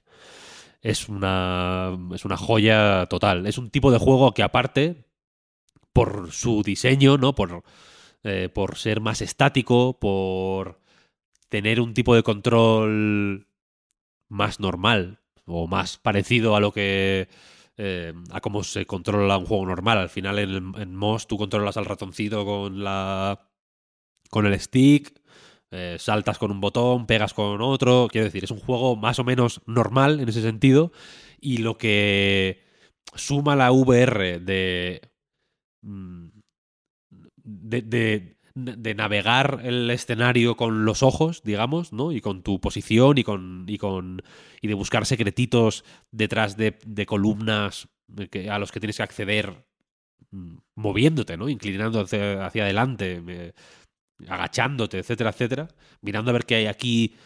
Eh, eh, Es, es- es un tipo de inmersión que no es muy distinta a la que había en, en Astrobot, Rescue Mission, por ejemplo, que también jugaba un poco a, a eso, pero en Moss yo creo que está mejor conseguido. El, por el tipo de dioramas quizá, que son preciosos, eh, por cómo se mueve el, el ratón, que es bestial, ¿no? La animación del ratón Sí. es de lo, de lo mejor que se ha hecho jamás. Mm, Una cosa increíble. Eh, el, juego, es- el juego es más, un poco más... eh, te pide estar más involucrado que el primero, yo creo, ¿no? Es un poco más de acción. El primero lo recordaba... El primero lo tengo también, pero no he, no he mm, vuelto a él. Jugué directamente al 2 para intentar hacer la comparativa técnica un poco en la cabeza, ahora que lo tengo reciente de las Quest 2, vaya. Pero el primero yo lo recuerdo un poco más contemplativo. Y este es un poco más de acción, ¿no? Hay mucho combate, hay mucha. sí, no, no es bayoneta, evidentemente, pero hay mucho, hay más, hay más eh, acción. Tienes, estás más, me- estás más metido en el, en el, en el juego, te, te mete en el juego de más maneras. No sé si, si te mete más, pero te mete de más maneras. Mm, No, no sé, creo que es un juego hiper, hiper recomendable y que. Y que en PlayStation VR 2 seguramente se vea mejor, pero no mucho mejor que en las Quest 2, ¿no? No sé si. Tampoco me he parado a mirar comparativas de Digital Foundry y cosas así, si, de a verlas, vaya. Pero. Dice. Creo que no se ve que no se ve tan bien como para. O, tan mejor como para decir, joder, sí, el salto es. eh, alu- alucinante, es el día y la noche. Y eso dice, supongo que dice algo bueno de, del estudio al final, ¿no? Que consiguió hacer un juego con un aspecto mm, muy, muy bueno en, un, en una máquina que es relativamente pocha como las Quest 2, ¿no? Que al final es un. No sé, un puto móvil Android hipervitaminado, ¿sabes lo que quiero decir? Eh, que, que no hay tantos juegos así en, en Quest 2, quiero decir. En PlayStation VR 2 entiendo que el nivel eh, tendrá que ir hacia arriba necesariamente, ¿no? Y que, la, y que posiblemente los juegos que den sentido pleno a las PlayStation VR 2 acaben siendo más parecidos a Call of the Mountain que a Moss Book 2. Por, por- pues porque al final, joder, lo, la inmersión también viene, es- tiene una parte mecánica de lo que puedes hacer en el juego. En el Call of the Mountain, por ejemplo, pues será una tontería, pero encender una flecha con una hoguera es el, creo que es el tipo de interacciones más o menos inmersivas por las que tiene que tirar la VR. Alix, evidentemente, en ese sentido sigue siendo eh, infinitamente superior a, a- nada que yo haya jugado, por lo menos, vaya. Pero... Y- y eso entiendo que se puede conseguir mejor en una PlayStation VR 2 que en unas Quest 2. Pero que para. que, que creo que, que hay muchos juegos que se pueden beneficiar del tipo de cosas que. que permite la VR. ¿Sabes? No solo los. No solo cierto tipo de juego de trepar o de. ¿no? de o que tengas que mirar para arriba mm, para controlar a un personaje en primera persona. Quiero decir que no hace falta que sean todos los juegos en primera persona o, o, o un tipo de juego específico. Creo que hay muchos se pueden beneficiar del. de. de esto. Mm, No me acordaba y lo descubrí. O sea, me acordé rápido en realidad. De que no es compatible con PlayStation VR 1. Yes. Pero a cambio descubrí que Super Hypercube está en Steam. Ole. Así que me lo compré. Porque es lo que, es lo que quería es lo que quería ponerme Super Hipercube porque es un juego que también creo que le podía ir guay la- el, el rollo OLED básicamente porque es muy de es, es fondo negro y mucho vector de colorines Eh, No- pero nada ¿No le ha puesto un parche el Phil Fish? no le ha puesto un parche Phil Fish está el cabrón está vago eh Está ahí grabando podcast también. Está yo, grabando creo, podcast yo- creo que está volviendo, que tiene ganas de volver. No, no lo va a reconocer, pero está empezando su proceso de volver a la Sí, sí, industria. sí, seguro seguro Pero bueno, Pero eso, PlayStation VR 2, guay, me están molando mucho. Creo que es un cacharro, pues evidentemente caro, pero que para, el, que para la gente que lo quiere, no, no lo veo tan caro, vale. sinceramente. Eso te iba a decir, hay que mojarse aquí, Víctor. Porque a nosotros estas gafas nos las ha mandado Sony. Yo tenía ganas de que tú las probaras, Víctor, porque tienes mucha más experiencia con. No solo con más juegos de VR, sino con más cacharros de VR también, ¿no? Y, y entre eso y el que te guste Gran Turismo 7, yo quería hacerte la pregunta de si tú te las comprarías. Si, Yo me las compraría, sinceramente, sí, sí. En serio, ¿eh? Si Sony te dice, escucha, que había que devolverlas esto, ¿eh? No te, no te pases de listo, tú te, te las recuperarías en la tienda. O sea, las te- eh, tenía ya, un- o sea, yo no sabía que me las iba a mandar Sony. Ha sido como una sorpresa de un poco de de Papá Noel, en realidad. No, no me habían avisado, quiero decir, un día me llegaron y de hecho me avisaron de que me las iban a mandar al día siguiente de que me llegaron. Fue una cosa bastante rara. Y, y bueno, yo ya tenía mi plan para, para pillármelas, quiero decir. Mm, no- no, eh, ahora mismo no podía, pero la- la- el- es que iba a contar el plan que tengo, pero lo encuentro en la prórroga porque es muy vergonzoso. Pero ya tenía, ya, te- ya tenía un plan para pillármelas el mes, el mes que viene. Y. Y, y evidente. Y. O sea, un, un. No me parece un aparato entry level, digamos, de VR, porque es efectivamente muy caro y porque es más voto de confianza que, el- que la mayoría, porque no, porque no sabemos hacia dónde va a ir el catálogo, Claro. porque porque hay experiencias, por ejemplo, está el. Hay uno de Body Combat, hay un juego de Body Combat eh, que está también en Quest y demás, que, que. Pues que está aquí también, vaya. Y que creo que no, que no va guay. Creo que no es un aparato que, al que le vaya también experiencias de fitness, por ejemplo, porque se menea mucho. Cuando te mueves un poco, se, se menea más que las Quest 2, que son un aparato mucho más rígido, mucho más compacto en ese sentido. Y porque el cable es una mierda, sinceramente, lo siento, pero el cable te. Si, si tienes que moverte mucho, el cable acaba incordiando. Eh, entonces, en- entre unas cosas y otras, pues evidentemente la, la- la opción para alguien que quiera una cosa de, de VR con un catálogo más o menos apañado, mm, o sea, eh, eh, muy variado en el tipo de experiencias que te permite y en lo accesibles que son y demás, pues las Quest 2 siguen siendo el, el, eh, el dispositivo de realidad virtual mm, que, ahora mismo es más fácil recomendar así como de, hostia, tengo curiosidad. Pero PlayStation VR 2 yo creo que no es para gente que tenga curiosidad. Es para gente que, que- venga ya con, con un trabajo de autoconvencimiento hecho de casa ya. Y creo que es un cacharro bien, bien tocho, vaya. Ahora, evidentemente, el, el- la pelota está en el tejado de. Supongo que de. que de. por un lado de Sony.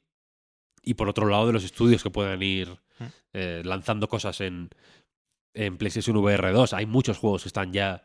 eh, o, o- o- que han salido ya en VR 2 o que están en proceso de salir. Este mes sale, por ejemplo, uno que, te- que tengo mil ganas de él, que es el The Walking Dead Saints and Sinners 2. Ya. Que el 1 es la hostia, es un juegazo. Primero está bien, sí. Y el 2 tiene pinta de ser un juegazo, pero creo que me va a molar más si, el, si, las, si las VR2 le dan un push de graficotes. O si, o si se le ven menos las estrecheces. Porque en las Quest. No, mi- miento, el 1 lo jugué en las Pico 4. Mm, está un poco, hay, estrecheces ahí. No es un juego que se vea muy, muy bien en unas Pico 4. So- es- O sea, es uno de esos pensados para entrar en unas Quest, ¿eh? que por si alguien no lo sabe, tú por supuesto tienes la opción de también enchufar las Quest al ordenador para jugar al Half-Life Alyx, idealmente, pero claro, la- las especificaciones del propio dispositivo autónomo son limitadillas. Y un Superhot entra bien, pero un Saints and Sinners ya hay que pensárselo. A ver, yo el Alex lo jugué, lo jugué con las Quest 2 y... mm, Pues bueno, o sea, me puedo imaginar que mm, cuanto más mejor, ¿no? Y seguramente y mi ordenador tampoco... eh, de hecho, tuve muchos problemas para que funcionara bien el Alex, ahora que lo, Sí. Que lo recuerdo. Y al final me acabó funcionando bien, vaya, y lo jugué sin muchos problemas. Pero veo. O sea, si me dicen que, que sale el mes que viene en, en- en Play 5, olé, ¿sabes? Me, me- me imagino que lo jugaría mejor. Quiero decir, y veo, y veo cómo puede mejorar la experiencia con el plus de, de- de gráficos y con menos dolores de cabeza por ese, en ese sentido Sí, sí, está claro. pero que lo que iba diciendo, que, que, que ahora queda ver, pues eso, qué apoyo hay por parte de todas las compañías, qué hace Sony por su parte para darle eh, más vida a PlayStation VR 2. L- PlayStation VR 1, bueno, hicieron cosas, no sé, no sé hasta qué punto suficientes, pero creo que es un cacharro que más o menos podemos estar de acuerdo todos que al final acabó cogiendo más polvo del que merecía, seguramente. Mm. Eh, entonces, a ver, a ver si, yo qué sé, si meten juegos de VR. Imagínate que de pronto en el, en el extra, ¿no? Hay una, hay una parte de VR que tienes ahí juegos de VR. Un flujo más o menos constante de juegos de VR eh, que compense eso, porque las, porque las Quest 2, por ejemplo, son bastante más baratas, pero todo lo que hay en la tienda es caro de Sí, pelotas, ¿eh? Pero Sí, sí. carísimo. Bueno, o sea, que menos, ¿eh? Eso tendrá que hacerlo por narices, porque una de las cosas que hicieron con PlayStation VR, hemos tenido ese momento de recordar a Mariano, que fue en cierto punto dar un juego al mes en el Plus. Claro, claro, claro. Cuando era Essential sí o sí, con lo cual tampoco sería un poco trampa irse al premium ¿eh? para esto, pero yo cuento con ello, pasado un tiempo prudencial. Pues sí, pero- pero, pero, vaya, eh, dar. Eh, eh, hay, hay un punto aquí de que, de que, de que puedes tener ga- puedes tener ganas de darle uso a las PlayStation VR 2, pero yo qué sé. mm, ha- Hay, más fricciones, yo creo, para lanzarse a según qué cosas en, en, en este tipo de dispositivos. En parte por, yo qué sé, por lo, porque el género no te llame, por cosas más por cosas que pueden que puedes que pueden tener en común con un juego de Steam o de cualquier otro lado pero también por el precio joder que son Sí, juegos que en general son, son caros las ofertas no sé por qué pero se, se les escapan de alguna manera. Sí, sí. Eh, yo en Steam la mayoría de los que tengo son de bundles vaya de de pronto Humble Bundle VR no sé qué. Uy, para la saca me da igual ni lo que haya simplemente quiero material porque tampoco hay muchísimo no en realidad. Es un o sea, están más o menos los mismos juegos en, en- en todos los lados, no sé. Por ejemplo, al final, eh, uno de los juegos a los que más he jugado en Steam VR, por ejemplo, ha sido el, el puto eh, Project Cars. Fíjate. que está bastante guay, por cierto. Claro, no está mal. Eh, pero eso, que guay. Yo, yo estoy muy contento con las PlayStation VR, déjame ¿Y decirte. crees, Víctor, que, mm, ya- un poco viniendo de la pregunta que, que hacía Pepi, lo que hablabas de las ganas, ya no tanto curiosidad, que es lo que decías que a lo mejor curiosidad no, pero con ganas, conociendo el contexto de todos los juegos de VR que han salido, que en realidad si nunca has jugado en VR, pero lo, has seguido y eres consciente, también sabes que hay una buena base de juegos y muchos de ellos están en PS VR, VR2 y, mm, y tienen eso, se han actualizado la- a esta misma versión. ¿Ahí tú crees que merece la pena con todo el catálogo de a lo mejor lo que eh, se ha podido dejar a la gente que no ha jugado VR hasta ahora y tenerlo todo en VR2? ¿Crees que por el salto técnico puede merecer la pena? No lo sé, no lo sé. También es una, también es una mm, escena, digamos, la de la VR, que de 10 años para aquí ha cambiado mucho. Hay cosas, hay juegos de VR semi antiguos que igual están más anticuados que, que otros que no son de VR, de la misma época. Quiero decir, ha habido mucho, mucha evolución en ese sentido. Y, y- y no sé. No, no es una mala pregunta, ¿eh? Yo personalmente igual prefiero... O, me- o a, a mí personalmente me llama más la atención el, mirar al futuro con este tipo de tecnologías, a lo que pueda. a lo que se pueda aportar. Eh, de aquí a, dos años que a lo que se hizo atrás, ¿sabes? Porque muchas experiencias. ahora va habiendo muchos más juegos largos de VR. El Saints and Sinners 2, por ejemplo, creo que son como 20 horas. Pero el 1 eran 5. O, no sé cuánto me duró a mí. No llegó a 10, creo. O sea, que, por- porque se daba por supuesto que, pues que se aguantaba peor, ¿no? Que, que tenían que ser experiencias más cortitas, que también los- las sesiones de juego son más breves. Yo ahora puedo tirarme igual dos horas jugando en VR, pero no me imagino jugando ocho, ¿sabes? Ya. Al Elden Ring hubo veces que igual estuve 12 horas seguidas jugando, ¿sabes? ¿Sabes lo que quiero decir? Entonces, eh, el, el- el tipo de juegos se ha ido, se ha ido, ha ido cambiando de una forma mucho más clara, ¿sabes? Y su consumo y su eh, profundidad y ha, ha- ha habi- ha habido muchos más cambios como para como para que me sea fácil decir no no sí sí me- para jugar al Tetris merece la pena ¿sabes? Sí, hombre, No si sé, además para es- jugar al Tetris a- a- para jugar al Tetris Effect yo qué sé juégatelo donde es mejor unas MetaQuest ¿no? que, que está también ahí y, y- y son y se, y se juega similar ¿sabes? Mm. Sí, además está claro que, que más allá de la pregunta en sí que, que te hacía en base a lo que ya existe, está claro que, que, coño, acaban de salir las gafas y por supuesto hay, hay mucho que esperar de cara al futuro. Y es- es- eso ya a partir de aquí es misión de, de Sony, sobre todo. Sí, por eso, por eso que... Eh, No sé, hay, eh, hay ciertos interrogantes, pero si alguien, o sea, para, para, para el entusiasta, digamos, de, de, de este tipo de tecnologías, creo que es una compra mucho más natural de lo que, de lo que el precio puede sugerir, ¿sabes? Y aparte de esto, en el mundo de lo plano y lo real, ¿a qué hemos jugado? Pues yo he estado jugando a, a Paranormal Psych, The Seven Mysteries of Honko. Honjo, no sé cómo se dice. Pero bueno, es eso, una, una visual novel de Square Enix. No sé si decir en el mundo real, porque va de fantasma, ¿eh?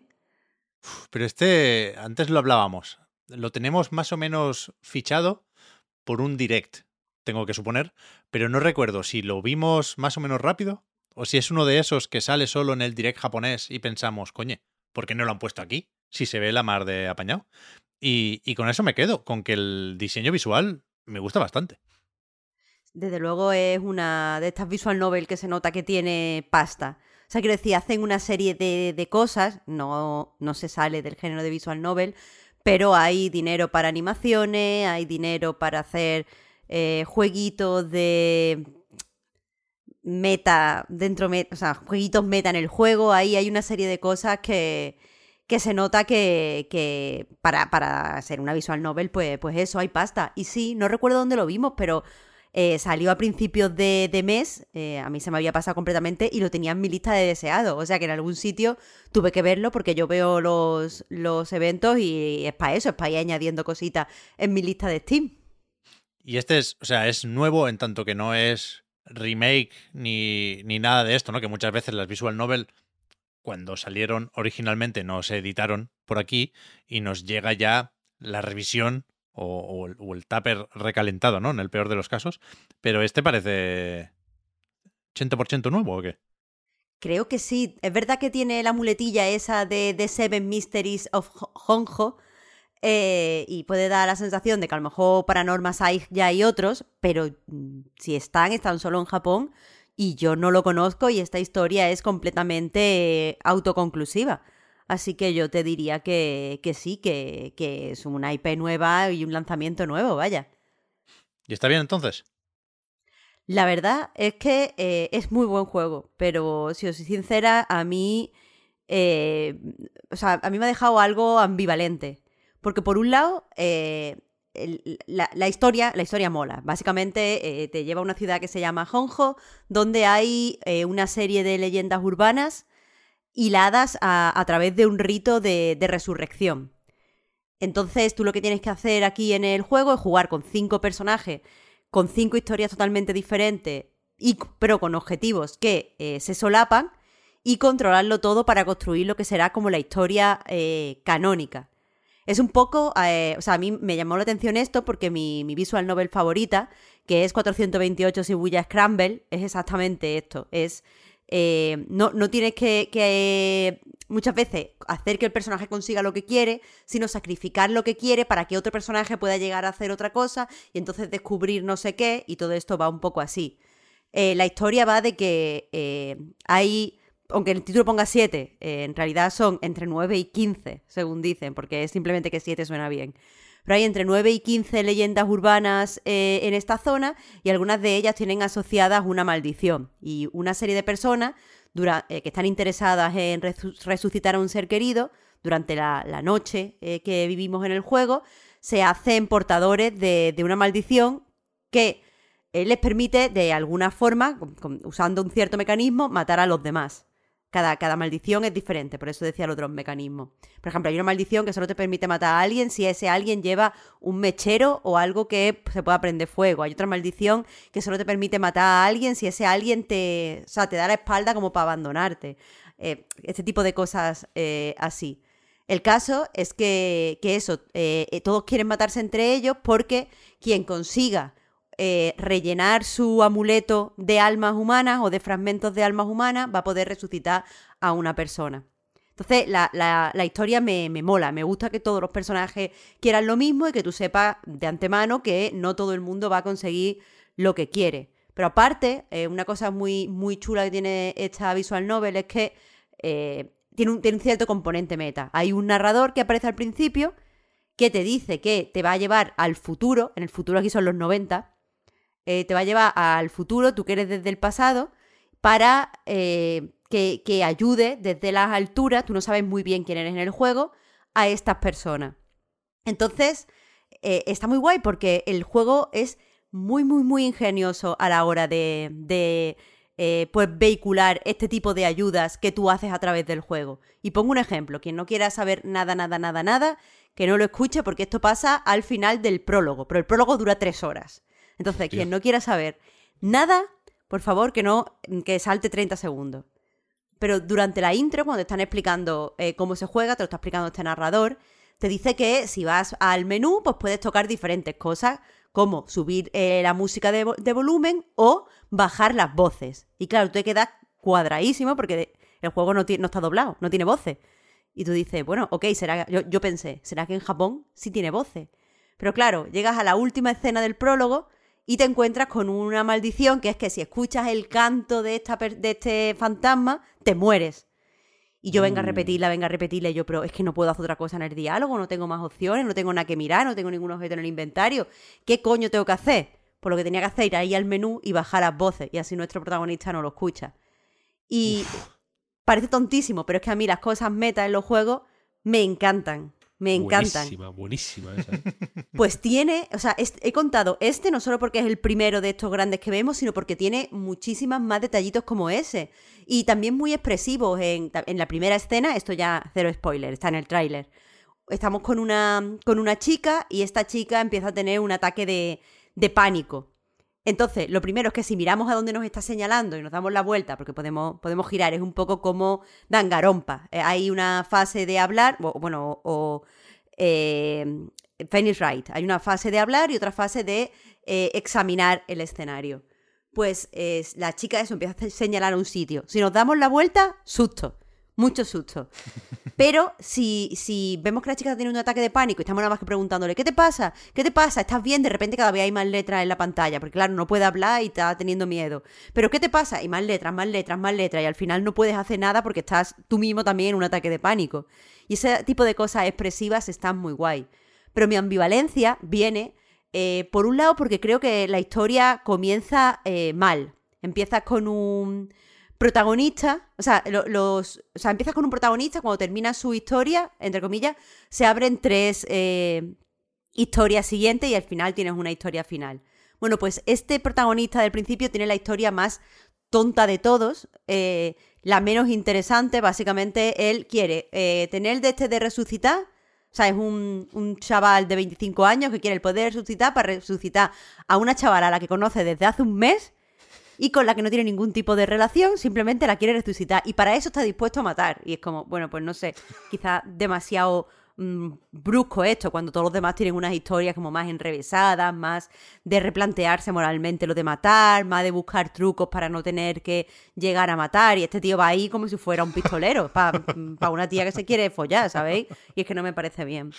Pero bueno, eh, pero lo otro es que el juego de vez en cuando, con todas estas ideas que tiene, de repente te obliga a hacer cosas porque sí, eh, porque lo necesita la historia, pero te, lo quiere hacer como mm, e, engañándote de que tú tienes la libertad de hacerla. Y lo voy a explicar con algo también del el prólogo.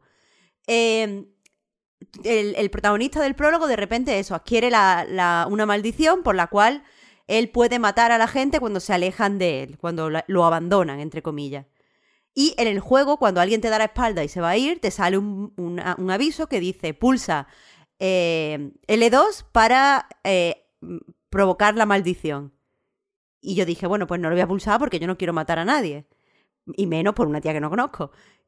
Y el juego igualmente, eh, la maldición igualmente se ejecuta. Y, claro, eso, o sea, ¿para qué me, o sea, ¿por qué me da esa sensación de libertad, de falsa libertad, cuando es tan fácil pillar que no, que no, que no tengo libertad? Eso me frustra, eso me da la sensación de que estás pasando por encima de mis decisiones. Y en cierto momento del juego parece que se da cuenta de esto y quiere hacer un comentario. Te pregunta el narrador justo cuando termina el prólogo. ¿A cuántas personas ha matado el protagonista con su maldición? Y tú dices, ah, a ninguna, porque yo no lo he pulsado, esto ha tenido que ser otra cosa. Y te dice, no, mal, ha matado a cinco. Y es como, ah, bueno, pues yo qué sé, entonces me cuenta, colega. Eh, y, eso, eh, ese tipo de cosas, eh, no, no, no, no es que. O sea, la historia está muy bien, no es que esto joda la historia y el juego sea malo. Mm, porque además hay mucho, muchos giros, de verdad que hay, que, hay un thriller relativamente bien, bien escrito. A mí me, ha recordado ciertos giros en concreto a Danganronpa 2 pero eh, el hecho de, que empiece tan flojo, tan, tan flojo, en un prólogo tan, tan largo, eh, creo que, fastidia el ritmo. Y por otro lado, el hecho de que, de que te obligue de repente a hacer ciertas cosas cuando tú no quieres y has dejado claro que no quieres y no vas a pulsar el botón y, tal, me parece mal. O sea, no, es que te cree un de este moral de, uff, lo mato o no lo mato, qué pasa, no sé qué, y al final pase algo y te obligue a pulsarlo. Es que si no lo pulsas, es como, ah, que no, pues muerto igual. Y, no, no me gusta eso, no me gusta verle las costuras al juego. Pero por lo demás, mm, cinco o seis momentos en los que me he quedado picueta con, la, con el componente meta, bastantes eh, sustitos interesantes. O sea, algunos son jump scare, pero hay dos en concreto que no, que tienes tú que moverte para ejecutar el susto sabiendo que viene el susto. Y a mí eso de la anticipación bien usada siempre me gusta. Y no sé, en realidad, bastante buena sensación. Es bastante largo, aviso. De hecho, he dicho lo de cinco protagonistas porque yo lo llevo jugando un par de días y estaba segura de que eran solo cuatro. Y ahora, justo ayer, cuando ya decía, uy, yo voy a terminar, se me desbloqueó otro protagonista que hmm. cambia totalmente las tornas. Así que imaginaos. Hostia. Sí, sí. Pero muy guay. Este. Mmm, joder, encima es moderadamente barato, ¿no? Yo es que, tenía, tenía ganas de escucharte hablar de él porque, primero, tiene muy buena pinta. Mm, per, se, quiero decir, lo estuve mirando. Mm, cada, cada, semana me pongo, tenemos un calendario de lanzamientos y cada semana me pongo a mirar lo que va a salir, ta, ta, ta, y vi este y dije, hostia, mira qué buena pinta, hostia, Square Enix, tal, no es igual. Y luego mucha gente lo ha ensalzado. Adrián Suárez, por ejemplo, hace poco eh, lo ponía muy, muy bien. Y entiendo que hay una parte de, de compensar, ¿sabes? De, de, me dio la sensación de, que, de, que, es un tipo de juego que a mí me gusta mucho, con los que suelo empatizar mucho, que son esos que claramente tienen fallos, hmm. pero que si no los. que, que, que te dan ganas de, de aplaudirlos mucho y de ensalzarlos mucho y de recomendarlos mucho porque sabes que porque porque sabes que por ahí van bien ¿sabes? es como Square Enix por aquí vais bien haciendo este tipo de cosas vais mejor que haciendo NFTs ¿no? es como Bueno, también matando cachorrito a lo mejor también está mejor con los NFT. Pero sí, entiendo totalmente lo que me, me estás diciendo. Eh, hay, hay, o sea, una cosa que quería decir, acabo de, de, estar mirando mis notas mientras te escuchaba, Víctor, y es que tenemos que tener en cuenta eh, que es una visual novel japonesa. ¿Y qué quiero decir con eso? Pues que el juego es machista, tiene un par de cosas homófobas y que tú te quedas. ¿Ok? O sea, hay un detective, por ejemplo, que lo, yo lo juego en inglés porque no, eh, al menos en PC no está en español. Y, y lo definen como flamboyan. Y el protagonista, está, o sea, el personaje que controlaba en ese momento lo ve y está todo el rato pensando, ¿qué hace un hombre tan flamboyan aquí? Si estuviera en una ciudad lo entendería. Pero aquí, en mitad de la noche, y es como, pero vamos a ver, ¿los gays no pueden salir a pasear por un puente durante la noche? ¿Qué me estás diciendo? No sé, un montón de cosas y, y cositas así machistas. Y sobre todo, esto ya es también a, donde iba, eh, se nota que es una visual novel japonesa en el sentido de que hay muchísima exposición. Y esto, eh, hay exposición mejor hecha y otra peor hecha. Eh, y, pero, pero lo guay es que muchas veces esta exposición no viene a través de los personajes directamente, que se hace pesado, sino se aprovecha del componente meta para decirte, tienes que ir al menú y buscar no sé qué para contestar esta pregunta. Así que ve a tu menú, informes, eh, no sé qué, y, y mira tus carpetas y entonces tienes que encontrar esta información y le da un, un toque bastante detectivesco. Otra, otra cosa también rápidamente quería decir. La historia va folladísima, súper rápido. O sea, no, no, aunque tenga esta exposición y tal, va como pom, pom, pom, idea, idea, idea, idea, idea. Pero en algunas partes está ralentizada la forma de jugar a propósito, en el sentido de que tienes que preguntar. Eso no me gusta, eso lo hacen millones de visual novel y a mí no me gusta. El que tengas que preguntar 33 veces lo mismo para llegar al melme. Porque, mm, o sea, ¿para qué tienes que preguntar mil veces? ¿Y, cómo fue el secuestro? ¿Y cómo fue el secuestro? ¿Y cómo fue el secuestro? ¿Y cómo fue el secuestro? Pues preguntar una vez ya un diálogo largo. No me tenga 30 veces preguntando cómo fue el secuestro, que me siento como una tonta. Entonces, eh, eso, tiene, tiene sus cositas. No es perfecto, como tú decías, Víctor. Pero, joder, las buenas ideas te entran. O sea, yo lo que he contado antes del spoiler, eh, os juro que me quedé helada cuando se me ocurrió. O sea, me pareció como una de las mejores ideas que, que he visto últimamente eh, en un juego. Porque, porque todo, o sea, me lo habían explicitado, eh, tiene totalmente el sentido, no, no parece raro dentro de todas las cosas que sabes del juego y, y- y es una genialidad, es una, es una genialidad.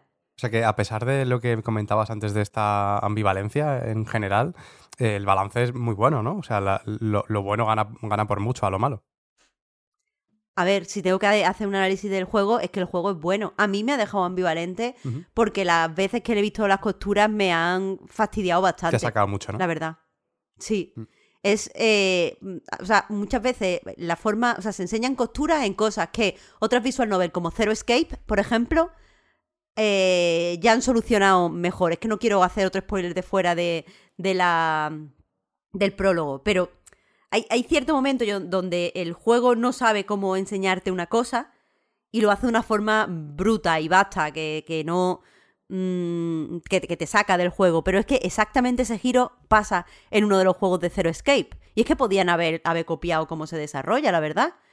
Eh, pero bueno, eh, eh, está muy guay. O sea, si alguien ha jugado Shibuya Scramble y, y- y le flipa, este juego es igual, pero con un componente meta como más sorprendente. Así que hay, hay que jugarlo. Ahora, nos tiene que gustar el terror porque de verdad intentan darte sustos cada dos por tres.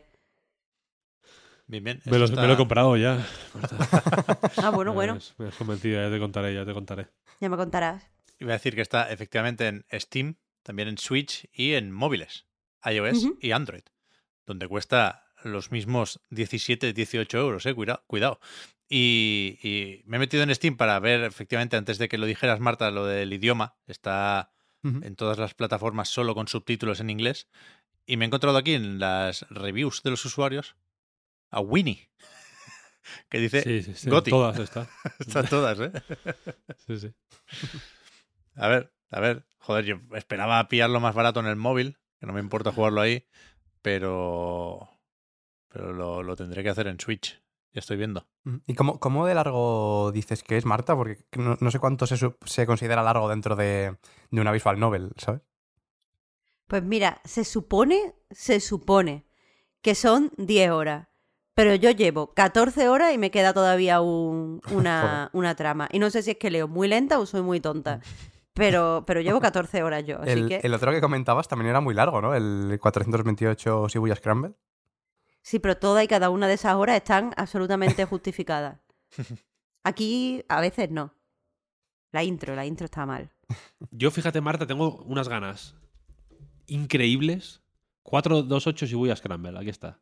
Hostia, 50 pepinos este, ¿eh? Sí, sí, ese es caretes. Me va a doler más. Que es un juego de culto, ¿eh? Entre Tengo- la visual novel. Tengo unas ganas acojonantes de meterme como. mm, Pero vaya, como un rinoceronte en las, en las visual novels. Es una cosa que últimamente, no sé por qué.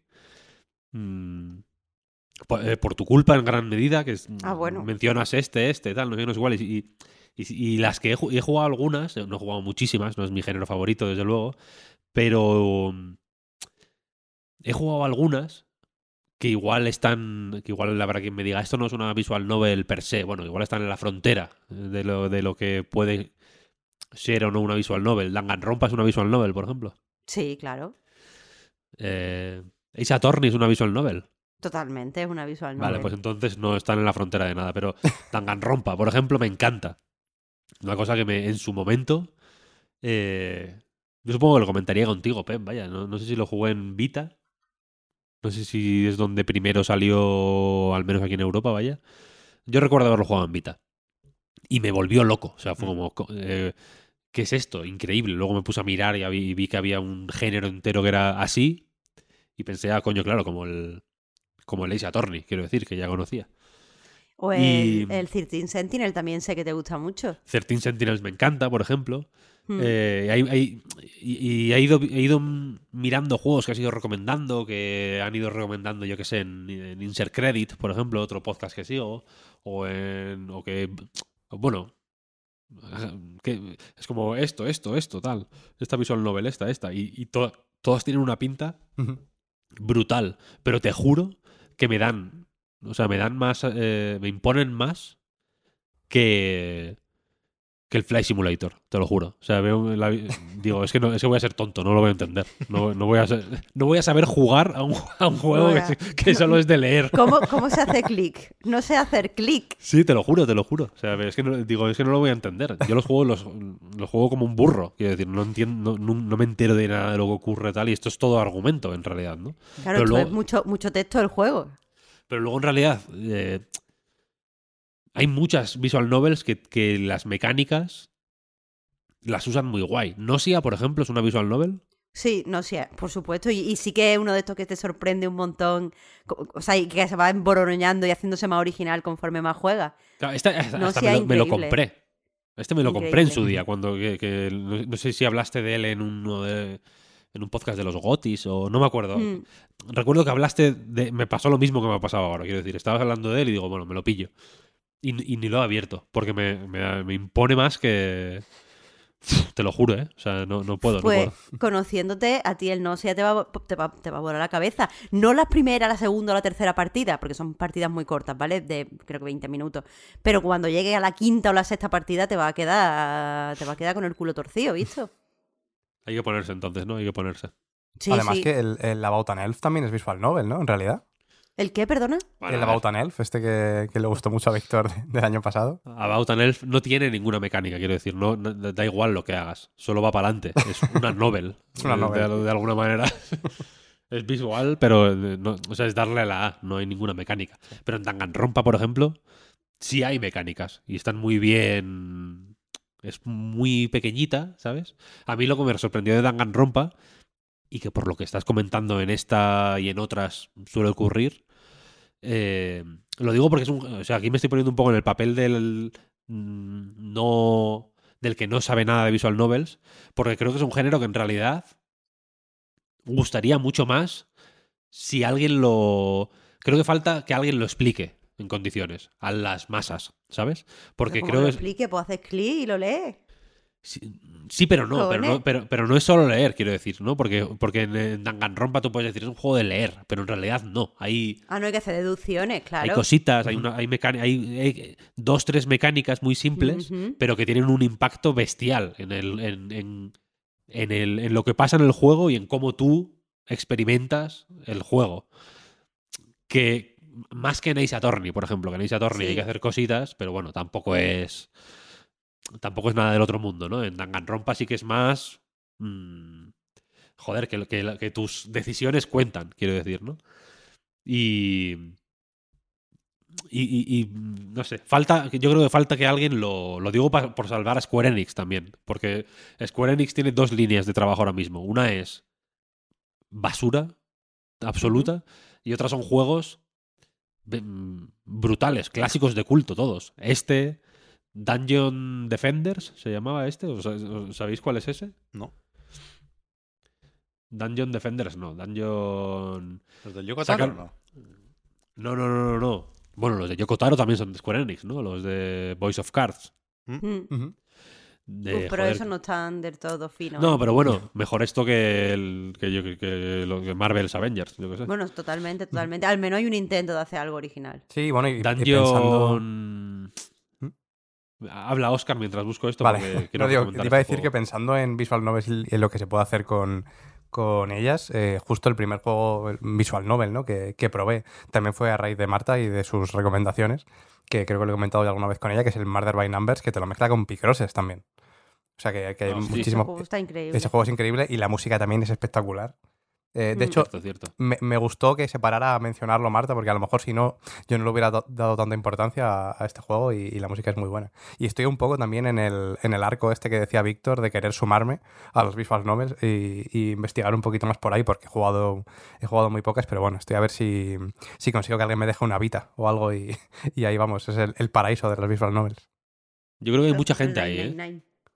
Yo creo que hay mucha gente en este, en este estado. El Dungeon Encounters, decía yo. ¿Sabéis cuál es este juego? No. No, por nombre no. Pues busca, es un dungeon crawler sin gráficos.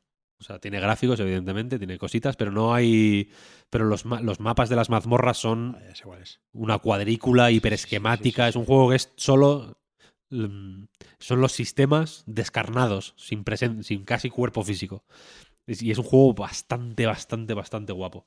Desarrollado y distribuido por Square Enix. O sea, que no es de otro estudio, es de Square Enix, Square Enix, quiero decir. El Centennial Case también es de Square Enix, yo creo, ¿no? Mm, hostias, a mí me gusta un montón. que tienen esas dos líneas, ¿sabes? Que, joder, que, que, que- que parece que son juegos que están condenados a no salir de Japón o a no, o a no ser mm, entendidos fuera de Japón, de alguna manera, ¿sabes? Cuando creo que podría... que igual que Immortality gustó mucho, por ejemplo, Mm, el Centennial Case podía gustar igual, ¿sabes lo que quiero decir? Por supuesto. No sé. Mm. Supongo que hay gente que le impone, por un lado, el tener que leer mucho y el, el miedo a tocar poco mando, que después no es tan así, no es tan exagerado como la gente se cree. Y por otro, también supongo que la gente puede tener ciertos prejuicios a eh, los apartados gráficos que sean muy anime. Este juego, por ejemplo, es muy anime y creo que la gente se espera a lo mejor un juego más infantil o un juego más tal, pero aquí, yo qué sé, hay de todo, desde mm, gente que se ha suicidado, niños secuestrados, eh, de todo, de todo. Es Todo bastante. lo bueno, todo lo bueno. No, pero quiero decir que hay cosas durillas y los protagonistas no son niños precisamente. Bueno, hay una, adole- un adolescente, pero los demás son adultos. Bueno, el idioma también es, es una barrera en muchos casos, ¿no? Porque es verdad que muchas Ah, sí. visual novels tampoco se, se traducen al castellano, solo Sí. están en inglés. Sí, sí. Ay, pues que, es verdad. Pues qué pena, qué pena. Este, de hecho, eh, no, no me voy a meter en que la traducción en inglés es un poco rara, pero voy a decir que la traducción en inglés es un poco rara, especialmente en una escena que hace en la Ouija. Pero bueno, No sé, ya te, ya te diré que este sí que. Sí que, sí que quiero, vaya. A ver si. A ver, a, ver si hay más gente en esta situación, porque es, es cierto, Oscar, que yo creo que hay mucha peña que está un poco así. ¿sabes? Que no nos atrevemos a, a- Hostia. Como que sabemos que hay tiene que haber algo ahí, pero dar el salto a, a, a- a verlo, ¿no? A ver qué hay realmente. Como que no. Sí, hay que no poner de tu sale, parte. sale de una forma. Claro, más que con otros géneros, Sí, quiero sí, decir. sí, ¿sabes? completamente. Lo que estaría bien, para animarnos algunos, yo estoy, o sea, estoy ahí en tanto que tampoco he dado el salto a las visual novel, más allá de alguna cosa suelta como 13 Sentinels, que también lo jugué, pero, pero no, no tengo la misma predisposición que Víctor y Oscar. Y lo que me animaría seguramente sería una visual novel de Capcom. Porque estos sí que están, Uh. están que no fallan y supongo que sigue la racha, Víctor, con Resident Evil 4. Como decía, tú no solo has jugado a la demo, sino que tienes el juego ya desde hace unos días y se puede comentar, se vale. A no ser que Se vale, está permitido. sí, sí. durante la tarde del viernes cambien el embargo, podemos hablar ya de todo Resident Evil 4, que De que no todo sé. no, ¿eh? Bueno. Ha sido un embargo. No, no sé, si, no sé si, lo has, si has hecho la referencia un poco de casualidad, no lo he visto. pero han mandado mails para cambiar el embargo. O sea, para cambiar el embargo, no, para aclarar Vale, qué vale, se puede decir, qué no, mm, en qué día se puede emitir, qué se puede emitir ese día, qué no, ta, ta, ta. Pero, o sea, sin exagerar, seis mails han mandado, ¿eh? Con rectificaciones. Pero Que no es lo común, quiero decir. sin, sin tener en cuenta que se ha filtrado y que ya da todo un poco igual, ¿por qué esta preocupación? ¿Es un nuevo caso de qué, qué voy a decir que no se sepa? Si salió en GameCube, lo he mirado antes, el 2005. O, o cambian más cosas sin entrar en detalles de las que pensábamos en relación a la trama o a la historia. Mm, es un remake como el del 2 y el del 3. Es decir, muy fiel al material original. Vale. Y al mismo tiempo. eh, y al mismo tiempo sin miedo de cambiar lo que, lo que necesitan cambiar. Porque evidentemente el original es un juego de su época. Es más de, que su, de su época seguramente que el 2 y que el 3. Seguramente. Porque es el primer Resident Evil que da un salto. eh, joder, tocho, en realidad, ¿no? El cambio de. El cambio de la fórmula del 3 al 4 fue. Fue suficientemente grande como para que yo, por ejemplo, lo tuviera un rechazo bestial. Durante años, Resident Evil 4 para mí fue el peor juego de la historia. Lo confieso, no sé si lo he confesado ya alguna vez, si he hablado de esto, pero lo confieso ahora. Yo era muy. No sabía quién era Mikami, porque en el año en el que salió Resident Evil 4 posiblemente yo tenía 15 años, o 14 o menos, no sabía nada de la vida, menos quizá de lo que, de lo que sé ahora, que es, poco. Eh, pero en ese momento sí- yo solo sabía una cosa, que es que Resident Evil 1, 2 y 3 eran lo puto mejor que me había pasado en la vida. Eran tres juegos que jugué eh, muchísimas veces, los tres. Con mi primo le tengo, le tengo como un cariño, ese tipo de cariño, ¿sabéis? El- de, haber, de, de ser el juego que jugaba sin parar en, la, en las en las vacaciones de verano, cuando iba a Zaragoza que- con mi primo, que era el que tenía la Play. Luego al Resident Evil 2 jugué también mucho en mi casa porque venía en un CD Mix. Era una época de, piratear mucho. El Resident Evil 2 nunca me lo llegué a pasar cuando era un niño porque eh, no, no, no podíamos hacer el. No teníamos el CD2, quiero decir. Y no teníamos memory card tampoco. Entonces había, había que pasárselo el CD1 a Cholón y hasta, hasta donde diera. Tengo ese tipo de anécdotas mierdosas y, íntimas que, no, que en realidad no dicen nada sobre los juegos, sino ni sobre nosotros en realidad. Son cosas de color un poco de la, de la época, ¿no? Cosas que ocurrían en, en esos tiempos pero que a mí hacían que esos tres juegos, joder, los tuvieran muy cercanos y fueran muy Resident Evil es esto, ¿sabes? Es esta cámara, es este tipo de tono, es este tipo de seriedad, es este tipo de... Yo, por ejemplo, no, el- el- no sabía que Resident Evil se solía volver una mongolada al final, porque todos los Resident Evil al final se vuelven un- un- se vuelven estúpidos, ¿no? Simple- el Resident Evil 4 simplemente empezaba así, tuvo la valentía de, ser de así desde el principio. Claro, de ir de cara, efectivamente, de decir, no, no, no. El monstruo, el monstruo este de serie Z no aparece al final cuando llegas al laboratorio. Aquí son todo cosas estúpidas, ¿no? Desde el principio. Y, y detrás de Tim Imbécil, para mí, mí esto, que ahora evidentemente tengo otra relación con, con esa forma de representar lo español, que es, joder, que es mm, hasta tierna, ¿no? Si lo piensas ahora. Pero a mí en esa época me parecía muy tonta, porque para mí, con esa edad, que es- pues sí, serían 14, 15 años, para mí las cosas tenían que ser serias, ¿no? Y si no eran serias, eran malas. Entonces, Resident Evil 4 a mí nunca me gustó. Ahora sí, ahora, ahora, entiendo dónde está la. la dónde están los puntos fuertes del, Resident Evil 4 original. Muchos de ellos los, los aprendí o los interioricé no a través de Resident Evil 4, sino a través de God Hand, precisamente, que es un juego con el que comparte cierto ADN. No solo porque vengan de la de la que salgan de la misma cabeza, digamos, sino porque son juegos relativamente parecidos, en realidad. Mm, Cada uno con sus cosas, ¿no? Y cada uno a su manera, pero tienen ideas similares, tienen, creo que tienen una filosofía de diseño no muy distinta. En fin, que Resident Evil 4, el remake, como digo, eh, básicamente eh, eh, hace la misma jugada que, el remake del 2 y del 3. Mm, cogen los, el material original y le dan el, el lavado de cara de su vida. En este, en este caso, y voy a decir lo, lo malo o lo que puede ser más hot take de primeras, si queréis. En el caso de Resident Evil 2, yo creo que el remake se vio tan. eh, tuvo tanto impacto, porque claramente era un upgrade del, del original.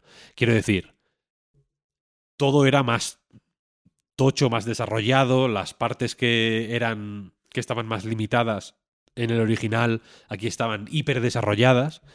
Y creo que en el 4 no se ve tanto. Eso. No se nota tanto. No siempre es el mismo upgrade. O no siempre se nota de la misma manera el upgrade. Porque ya Resident Evil 4 era un juego infinitamente más moderno que el 2. ¿Sabes? Entonces su manera de funcionar ya era. eh, joder, era bastante vanguardista. Para. Para la época en la que salió, quiero decir. Eh, entonces, por ejemplo, eh, la manera de recorrer el mapa de Resident Evil 4 Remake, pues se parece más a la de Resident Evil 8, por ejemplo. Se ve jugando a Resident Evil 4 Remake. eh, ¿Dónde está la influencia? O sea, se ve la influencia de Resident Evil 4 en el 8, quiero decir. De una manera mucho más clara que, que si simplemente recuerdas cómo era el 4 o si juegas al 4 original y luego te pones el 8. Village. No sé si soy la única persona que lo llama 8 en el mundo, pero bueno. Me refiero a Resident Evil Village. Y entonces aquí, por ejemplo, en Resident Evil 4 original había muchas elipsis en el, en el mapa, por ejemplo, ¿no? Había muchos momentos de eh, abrir una puerta y llegar a otro lado, simplemente. Aquí no, aquí es un mapa interconectado súper amplio, entonces hay muchas secciones nuevas, en el sentido de que, bueno, antes no había nada y ahora hay un pasillo.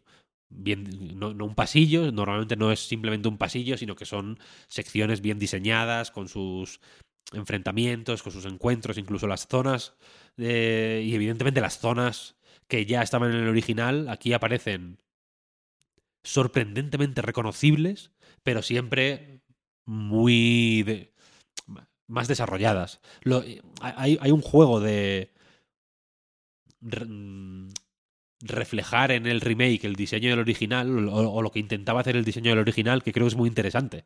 En el sentido de que Resident Evil 4 por ejemplo es un juego más de acción eh, evidentemente el original me refiero.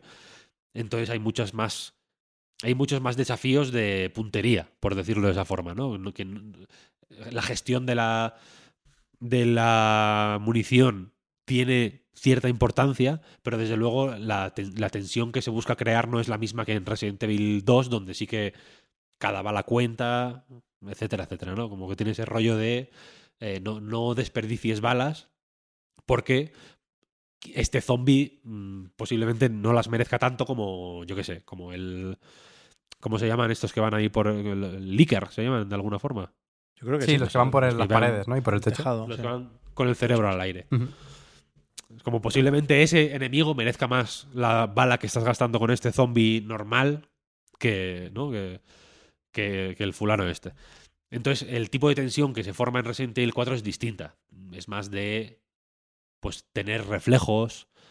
Los Quick Time Events posiblemente los mm, sean una pues bueno, una prueba de, que bueno, de que la de, que el- si- bien no desaparece por completo la filosofía de diseño de los originales, el focus estaba puesto en otro lado, en Resident Evil 4, ¿no? Y aquí eh, hay desafíos que son eh, hay, hay secciones en las que el desafío o los fundamentos del, del reto que se propone en esa zona son los mismos que en el original, pero más desarrollados.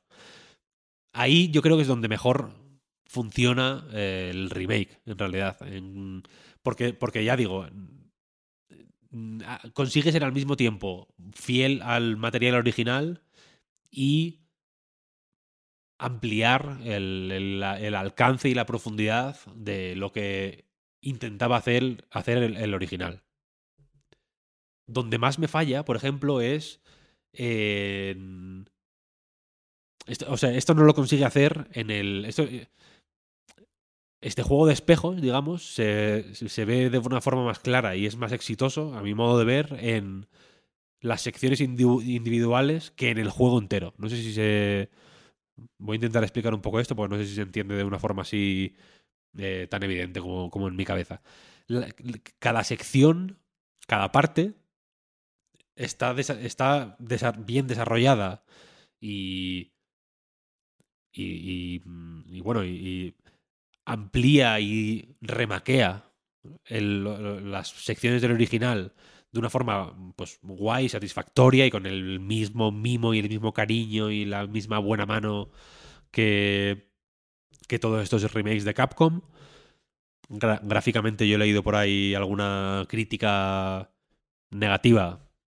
Yo soy, aquí soy fanboy, quiero decir, no, no tengo objetividad. Los gráficos de Capcom mm, es que no sé ni articularlo en palabras. Los gráficos de los juegos de Capcom me gustan, todos, me encantan. Es una cosa que me vuelven loco. Me gusta hasta la lluvia, que son putas rayas blancas mal hechas. Me encanta cómo está hecho todo. Es una. De verdad que es.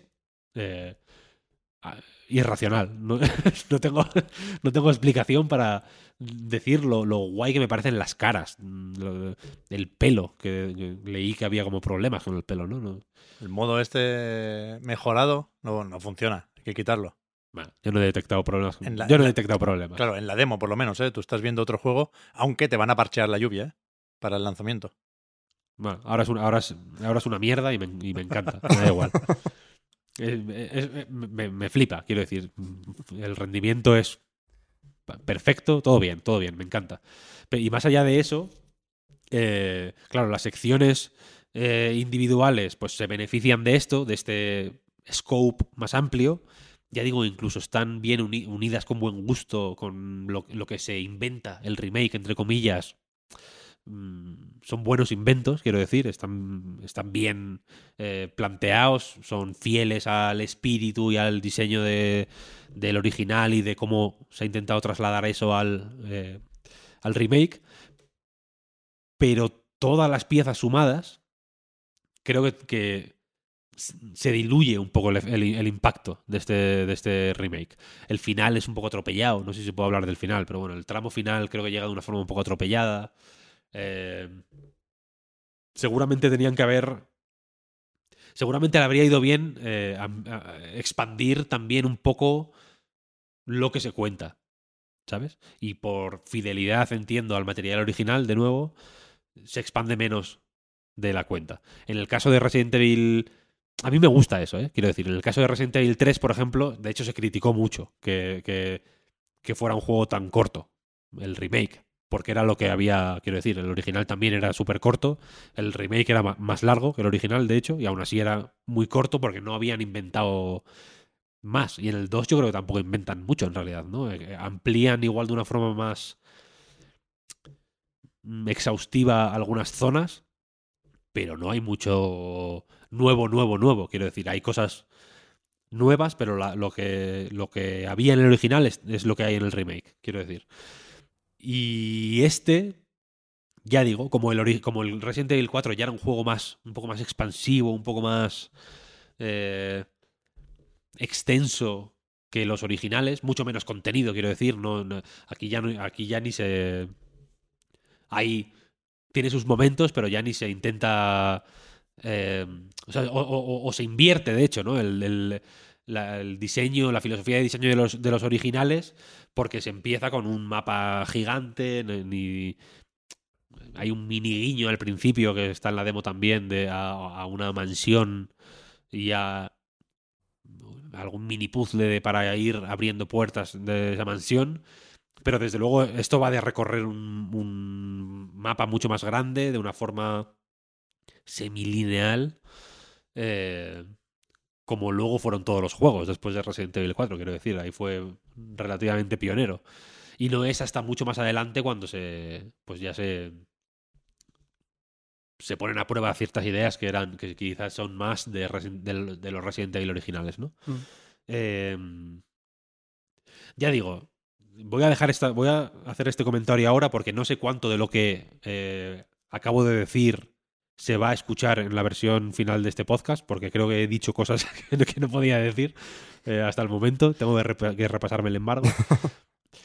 Pero ya digo que, que- que tengo la se- y, y estoy hablando de una forma un poco confusa, yo creo, porque no, porque no puedo ser más concreto. Pero la idea que quiero transmitir es que, que el que Resident Evil 2 era así de pequeñito, entre comillas, y el remake lo expandía por 100.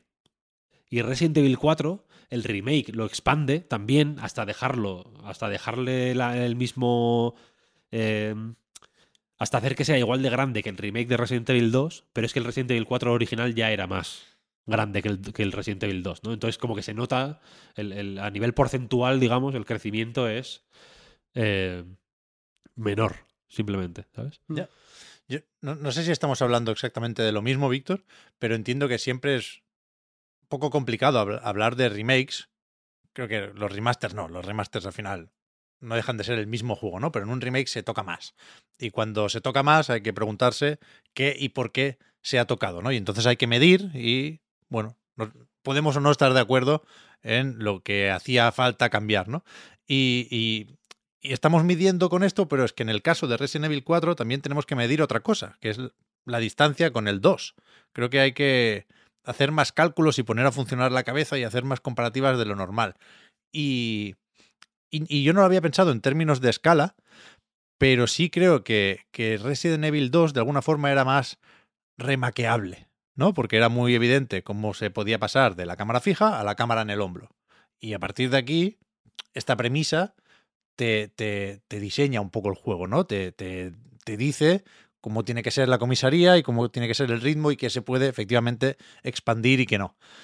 Y, creo que Resident Evil 4 es más problemático por eso, porque ya tenía la cámara en el hombro y ahora es verdad que no recuerdo exactamente qué opciones de control hay, pero la diferencia grande si vuelves para atrás es que antes no podías, y se habló ya en su momento, no podías apuntar y moverte al mismo tiempo y ahora sí, por supuesto, no, no tendría sentido hacer otra cosa.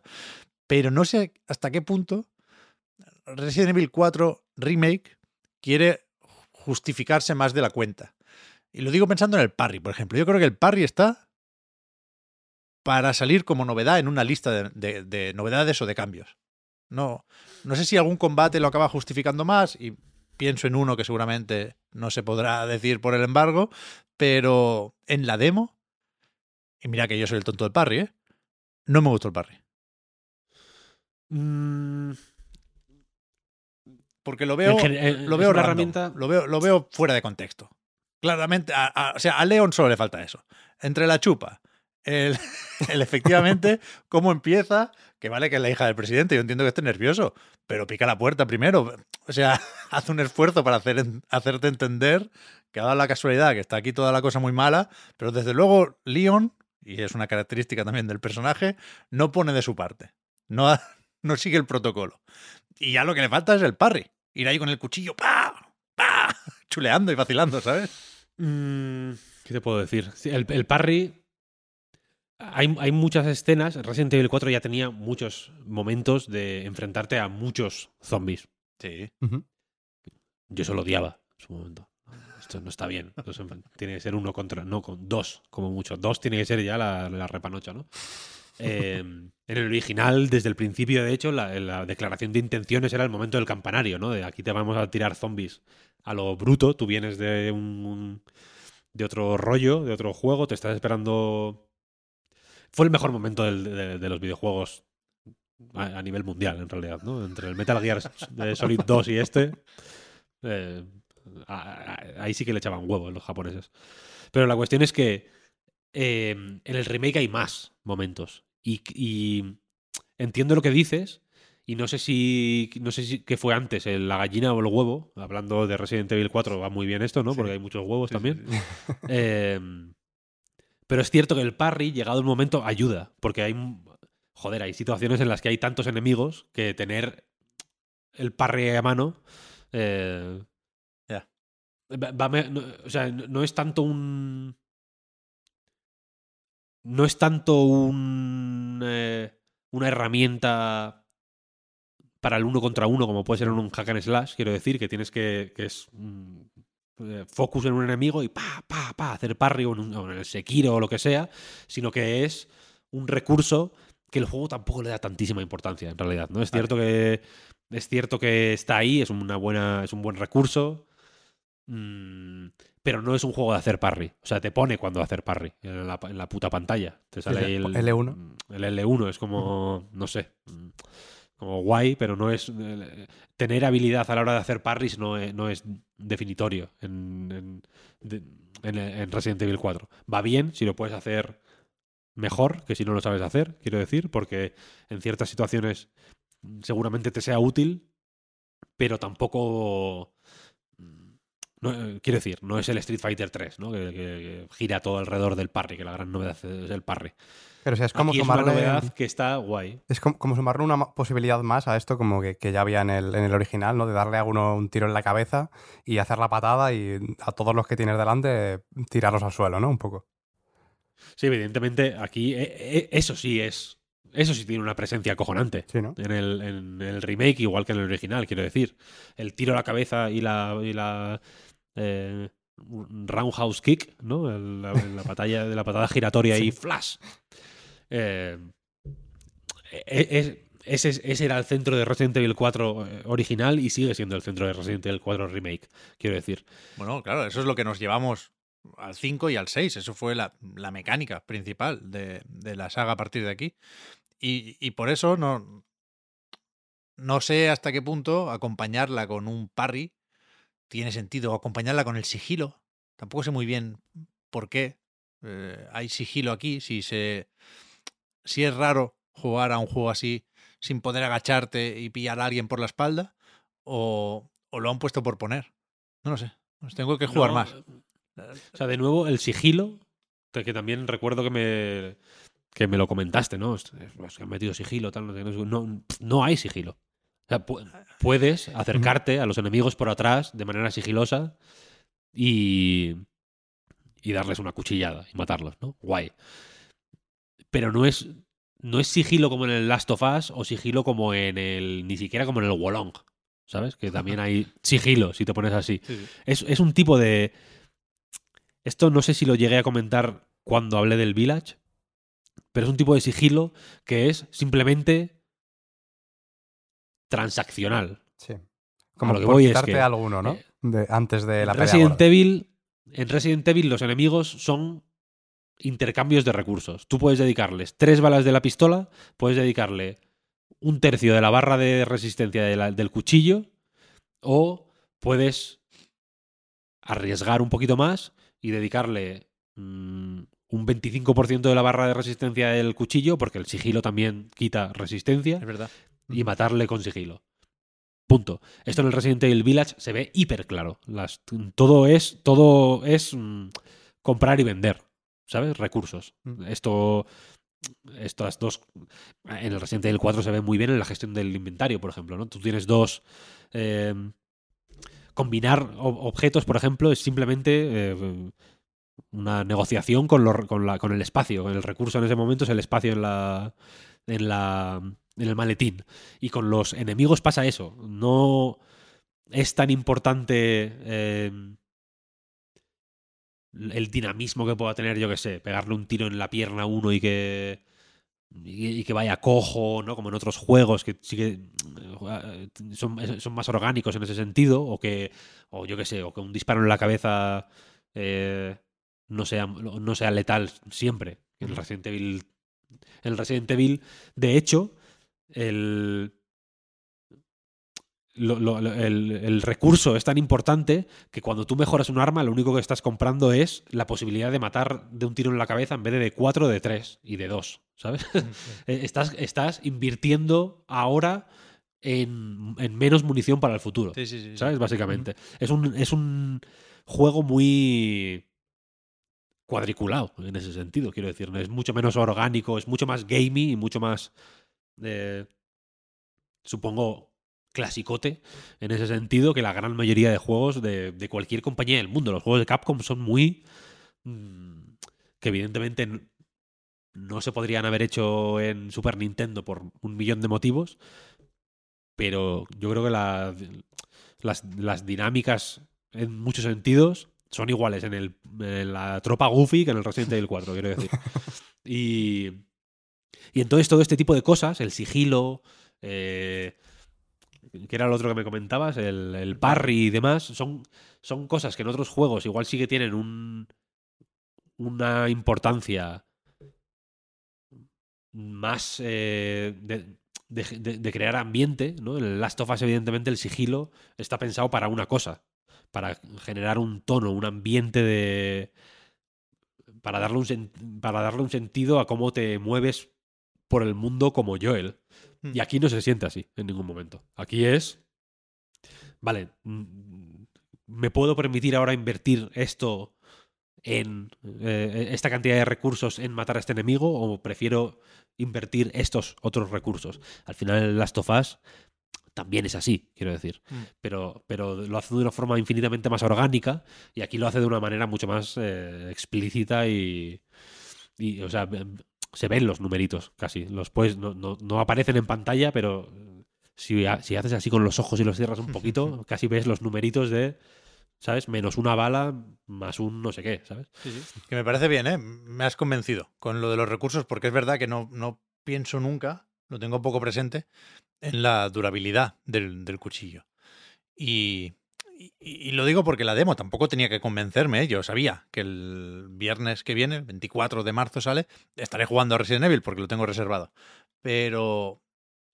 Pero la- ya digo, sin plantearme la demo en, en ese sentido, en si me convence o no, sí que la he jugado solo dos veces. Cuando lo normal sería que la hubiese jugado ocho. Entonces me, me pregunto si, si pasa algo aquí. Seguramente no. Yo creo que te va a molar. Yo creo que te va a molar. Es un juego muy. Muy prestoso. Tengo la sensación de que. O igual me estoy yo anticipando, ¿eh? más de la cuenta, pero tengo la sensación de que puede ser peor recibido que el remake del 2 o que va. O que, o que vamos a quedarnos. O que de alguna manera nos obligaron a quedarnos en el remake del 2.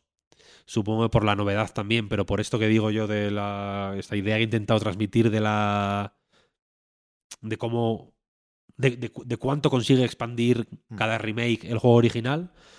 Y creo que este va- igual va a tener una recepción más tibia. Pero a mí personalmente me parece un remake igual de ejemplar que los, que los otros dos. Vaya, yo por ejemplo soy muy fan del remake del 3. A mí me, me encantó ese remake. Eh, porque Resident Evil 2 mm, creo que, que- que ya conseguía hacer lo que quería en, en Play 1. Mm, Era un juego muy bueno ya el, el Resident Evil 2 original, quiero decir. Igual que el 1, ¿eh? O sea, el 1 y el 2 son mucho más contenidos y, y el 2 igual un poco menos, ¿no? Pero son juegos que, claramente juegan a, lo mismo, quiero decir, a, a- a la contención y a sacar el máximo partido del, del menor espacio posible. Y el 3 creo que ya intentaba ir por otro lado y no, lo, y no terminaba de... Por el motivo que fuera, vaya, posiblemente por motivos técnicos, no, no terminaba de...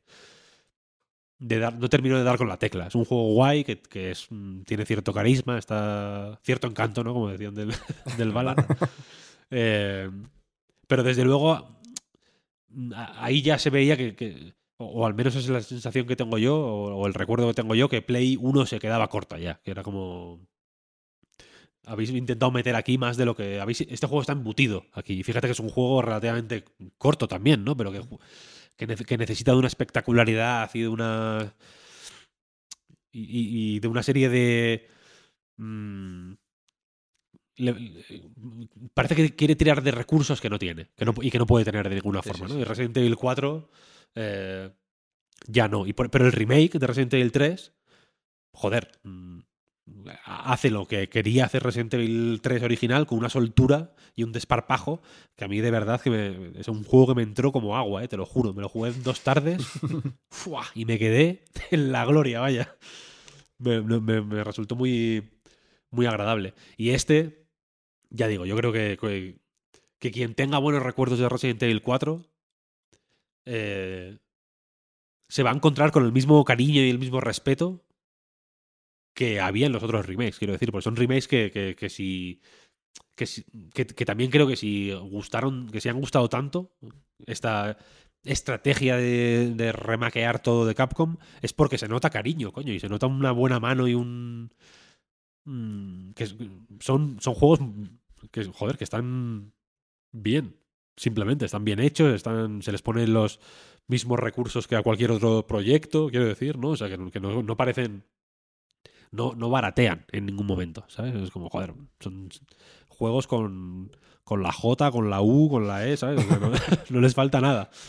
Y, este, po- supongo que la gente ya lo irá encontrando, ya irá descubriendo por qué, pero tiene esa misma ese mismo cariño y esa misma eh, ambición de expandir en, en la medida de lo posible el original que tenían los anteriores y, y- y gustará mucho. Y si no, pues te bajas el original que está en todas las plataformas todavía. Y es un juego que es, que es sorprendentemente jugable en todos los sitios en los que está. ¿eh? Yo lo- la última vez que me jugué Resident Evil 4 fue diciembre de 2022 en MetaQuest 2.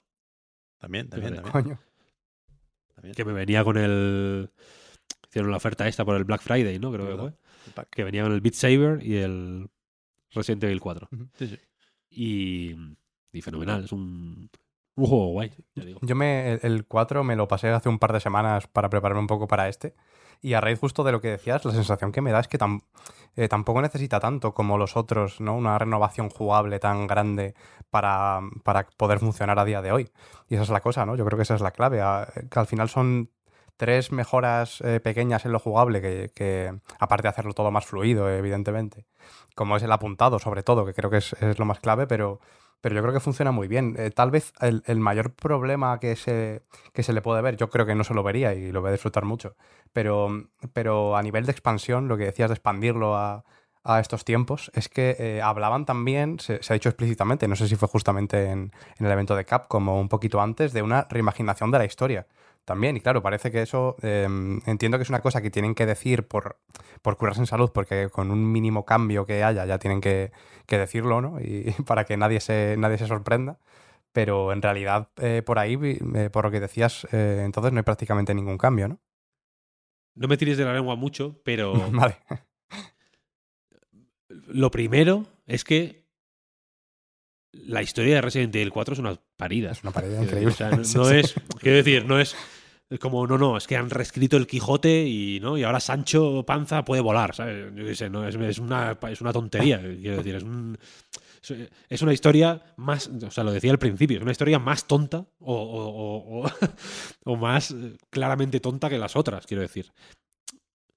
No me creo que el equipo original estuviera escribiendo la historia de Resident Evil 4 y diciendo, Cine. Aquí ¿no? hemos tocado hueso. Eh, Aquí hemos tocado hueso. el meme de como Mikkelsen. Mikkelsen, ¿no? Eso es. esto, esto es cine, es cine.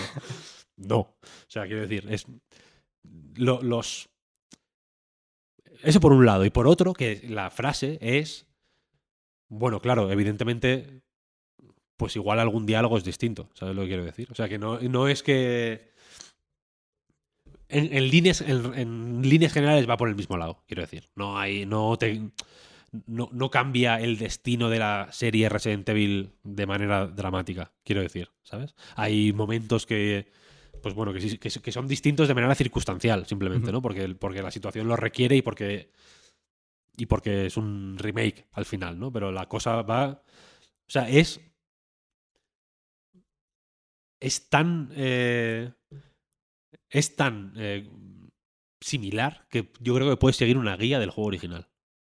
Yo para, para, para encontrar un medallón azul de estos que, Sí, que están que, colgando por ahí. que hay colgados por ahí, busqué una guía, la guía de, IGN del original, tío, de la GameCube. Para que te hagas una idea, o sea, de hasta qué punto es, es fiel en algunas cosas. Bien, Y el, bien. y la y- y el juego, o sea, las- no es igual capítulo por capítulo, la estru- está estructurado de formas distintas. Igual en ese sentido está reimaginado, quiero decir. Igual la reimaginación va en que el capítulo, el corte del capítulo, en vez de hacerlo aquí, lo hacen un poco antes, un poco después. ¿eh? Que vaya usted a saber lo que quiere decir eso. Eh, pero sí, pero que yo creo que pues, o sea, las escenas son las que recuerdas, ¿eh? O sea, si, y si lo tienes, y si lo tienes reciente el juego, sabrás cuándo va a pasar cada cosa, porque es muy, muy fiel en ese sentido. Eso iba a decir, ¿eh? ese es otro tema para otro día, pero no sé por qué jugáis al original para prepararos para el remake. Es peor. Bueno, no O sea, sé. que- Peor- es, es peor el, el juego. o- No, coño, eh, que, que- que lo vas a tener que repetir casi, casi, casi todo. Que las diferencias técnicas te las miras en una comparativa y el- lo que pueda cambiar de la trama o las implicaciones de la reimaginación te lo lees en un artículo. Pero no repitas básicamente 15, 20 horas de juego, hombre. Bueno, pero está padrísimo. Claro. El Resident Evil 4. Ahí está la cosa. También era un poco por ganas en mi caso. Preparación y ganas. Eh, eh, no, no, no, no juzgo, no juzgo, no Claro. juzgo. Pero me sorprende, yo, yo nunca lo haría, quiero decir. Me, me lo, me lo pondría un rato si tuviera que, pues eso, hacer el ejercicio de comparar. Pero fumármelo entero para prepararme, al revés, yo creo que me desprepara. En tanto que me quita ganas. El... Ahora la cosa es. Yo creo si van a hacer remake del 5. Yo aquí tengo miedo, ¿eh? Bueno, no lo sé, yo creo que no. Aquí ya se- el- la línea de corte está aquí, yo creo. Se ha hablado No, mucho del Code Verónica, yo creo que no, se van a atrever. Y yo ahora mismo apuesto. El o cero por estaría bien. remake, remake del remake del 1 o efectivamente cero. ¿Sabes? Yo creo cuál creo que sería. Ahora hay. Ahora hay, un- ahora hay un, un siguiente paso. Que es hacer un remake del God Hand. Bueno, ojalá. Ahí no te jugarías el original tú otra vez. Ahí sí. Ahí sí, ¿eh? A ver si Mikami se ha pirado de tango para volver a Capcom a hacer el remake de God Hand. Bueno, imagínate. Explicaría, explicaría imagínate. muchas cosas esto. ya, no, no, no sé, ¿eh? que viene con Resident Evil. Eh, primero entiendo que, que tocará el, el 9 y que para eso todavía falta. Pero después, pf, yo qué sé, es que igual te cogen cualquier spin-off que tengan por ahí, en plan Outbreak, y le dan, lo dignifican, con perdón, ¿sabes? Te- Operation Raccoon City, de repente lo hacen bien. Eh, Ahora sí, ahora sí. La- a, la segunda, a la segunda no salió. O sea, aquí está lo guay de tener a esta Capcom en estado de gracia, que, que puede coger algo que antes era complementario o morralla directamente y, y nos va a parecer de lo mejor de ese año cuando lo vuelva a sacar. Ya, eso sí, eso sí. Pero no sé, es verdad, creo que, que- creo que está en un punto de inflexión Resident Evil ahora. Sí, sí. De momento hay cuatro para rato también, ¿eh? Porque viene Mercenarios, viene modo para PlayStation VR, VR, 2 ya justamente. Y, y bueno, qué coño, que el resto lo tenemos que jugar todavía. O sea que, Sí, sí. que para allá que vamos la semana que viene. Yo había hecho los deberes hoy con el ritmos, ¿eh? Pero no da tiempo. Así que a ver si le encontramos ese hueco en el próximo programa, donde tendrá que compartir espacio como poco con Bayonetta Origins, Cereza and the Lost Demon. Que ya están los análisis por ahí, hay un poco de todo. Nosotros lo acabamos de empezar, con lo cual lo comentamos la semana que viene. No sé si tú te atreves, Víctor, a comentar unas sensaciones iniciales, pero yo est- estoy poco convencido. Yo estoy de culo, ¿eh? vale, vale. Yo ya lo dije que, con, este juego va a, haber, buenismo. Va a haber buenismo. Yo lo siento. Hot take para terminar el podcast. Eh, La, la- situación ahora mismo social no es la apropiada para analizar ese juego. Estamos fuera. ¿Por qué? Porque va a salir el Zelda. ¿Quieres- Va a salir el Zelda. Uh, uh, pero esto- iba a decir, ¿quieres una, una take más hot? Pero no, no, no. Esta acaba de subir de repente la No, no, no. temperatura de la tuya, claro. Va a, haber, va, a haber, va a haber buenismo, ¿no? Porque por un lado se va a intentar contrarrestar a los, a los talibanes, lo voy a decir así, como nosotros, que va a ser como esto no es bayoneta, esto es una mierda, esto es muy lento, no sé qué, no sé cuál. Es- esa gente va a existir, y existe y somos tú y yo. es, es para una amiga. La, la amiga soy yo. Ya soy yo. Eh, entonces los análisis, pues evidentemente, por intentar eh, templar un poco el ambiente, van a intentar, van a darle un push ahí por ese lado, ¿no? De, bueno, no, igual no es el hack and slash frenético y exigente que esperábamos, pero pues yo que sé, los puzzles son guays, tal, tal, tal. ¿Y no te lo parece- descarto, ¿eh? No lo descarto. ¿No te parece que eso sería un poco condescendiente también? Claro que será condescendiente, pero es que ahora mismo, cada paso. Solo, hay dos compañías ahora mismo que tienen la, la sartén por el mango. En el, en el New World Order. Una es Nintendo. Por el Zelda, evidentemente. Yes. Y otra es Bandai Namco. Por el DLC del fue El otro día en. Eurogamer, el otro día en Eurogamer eh, punto .net publicaron una noticia del juego de Peppa Pig que publica Bandai. Namco.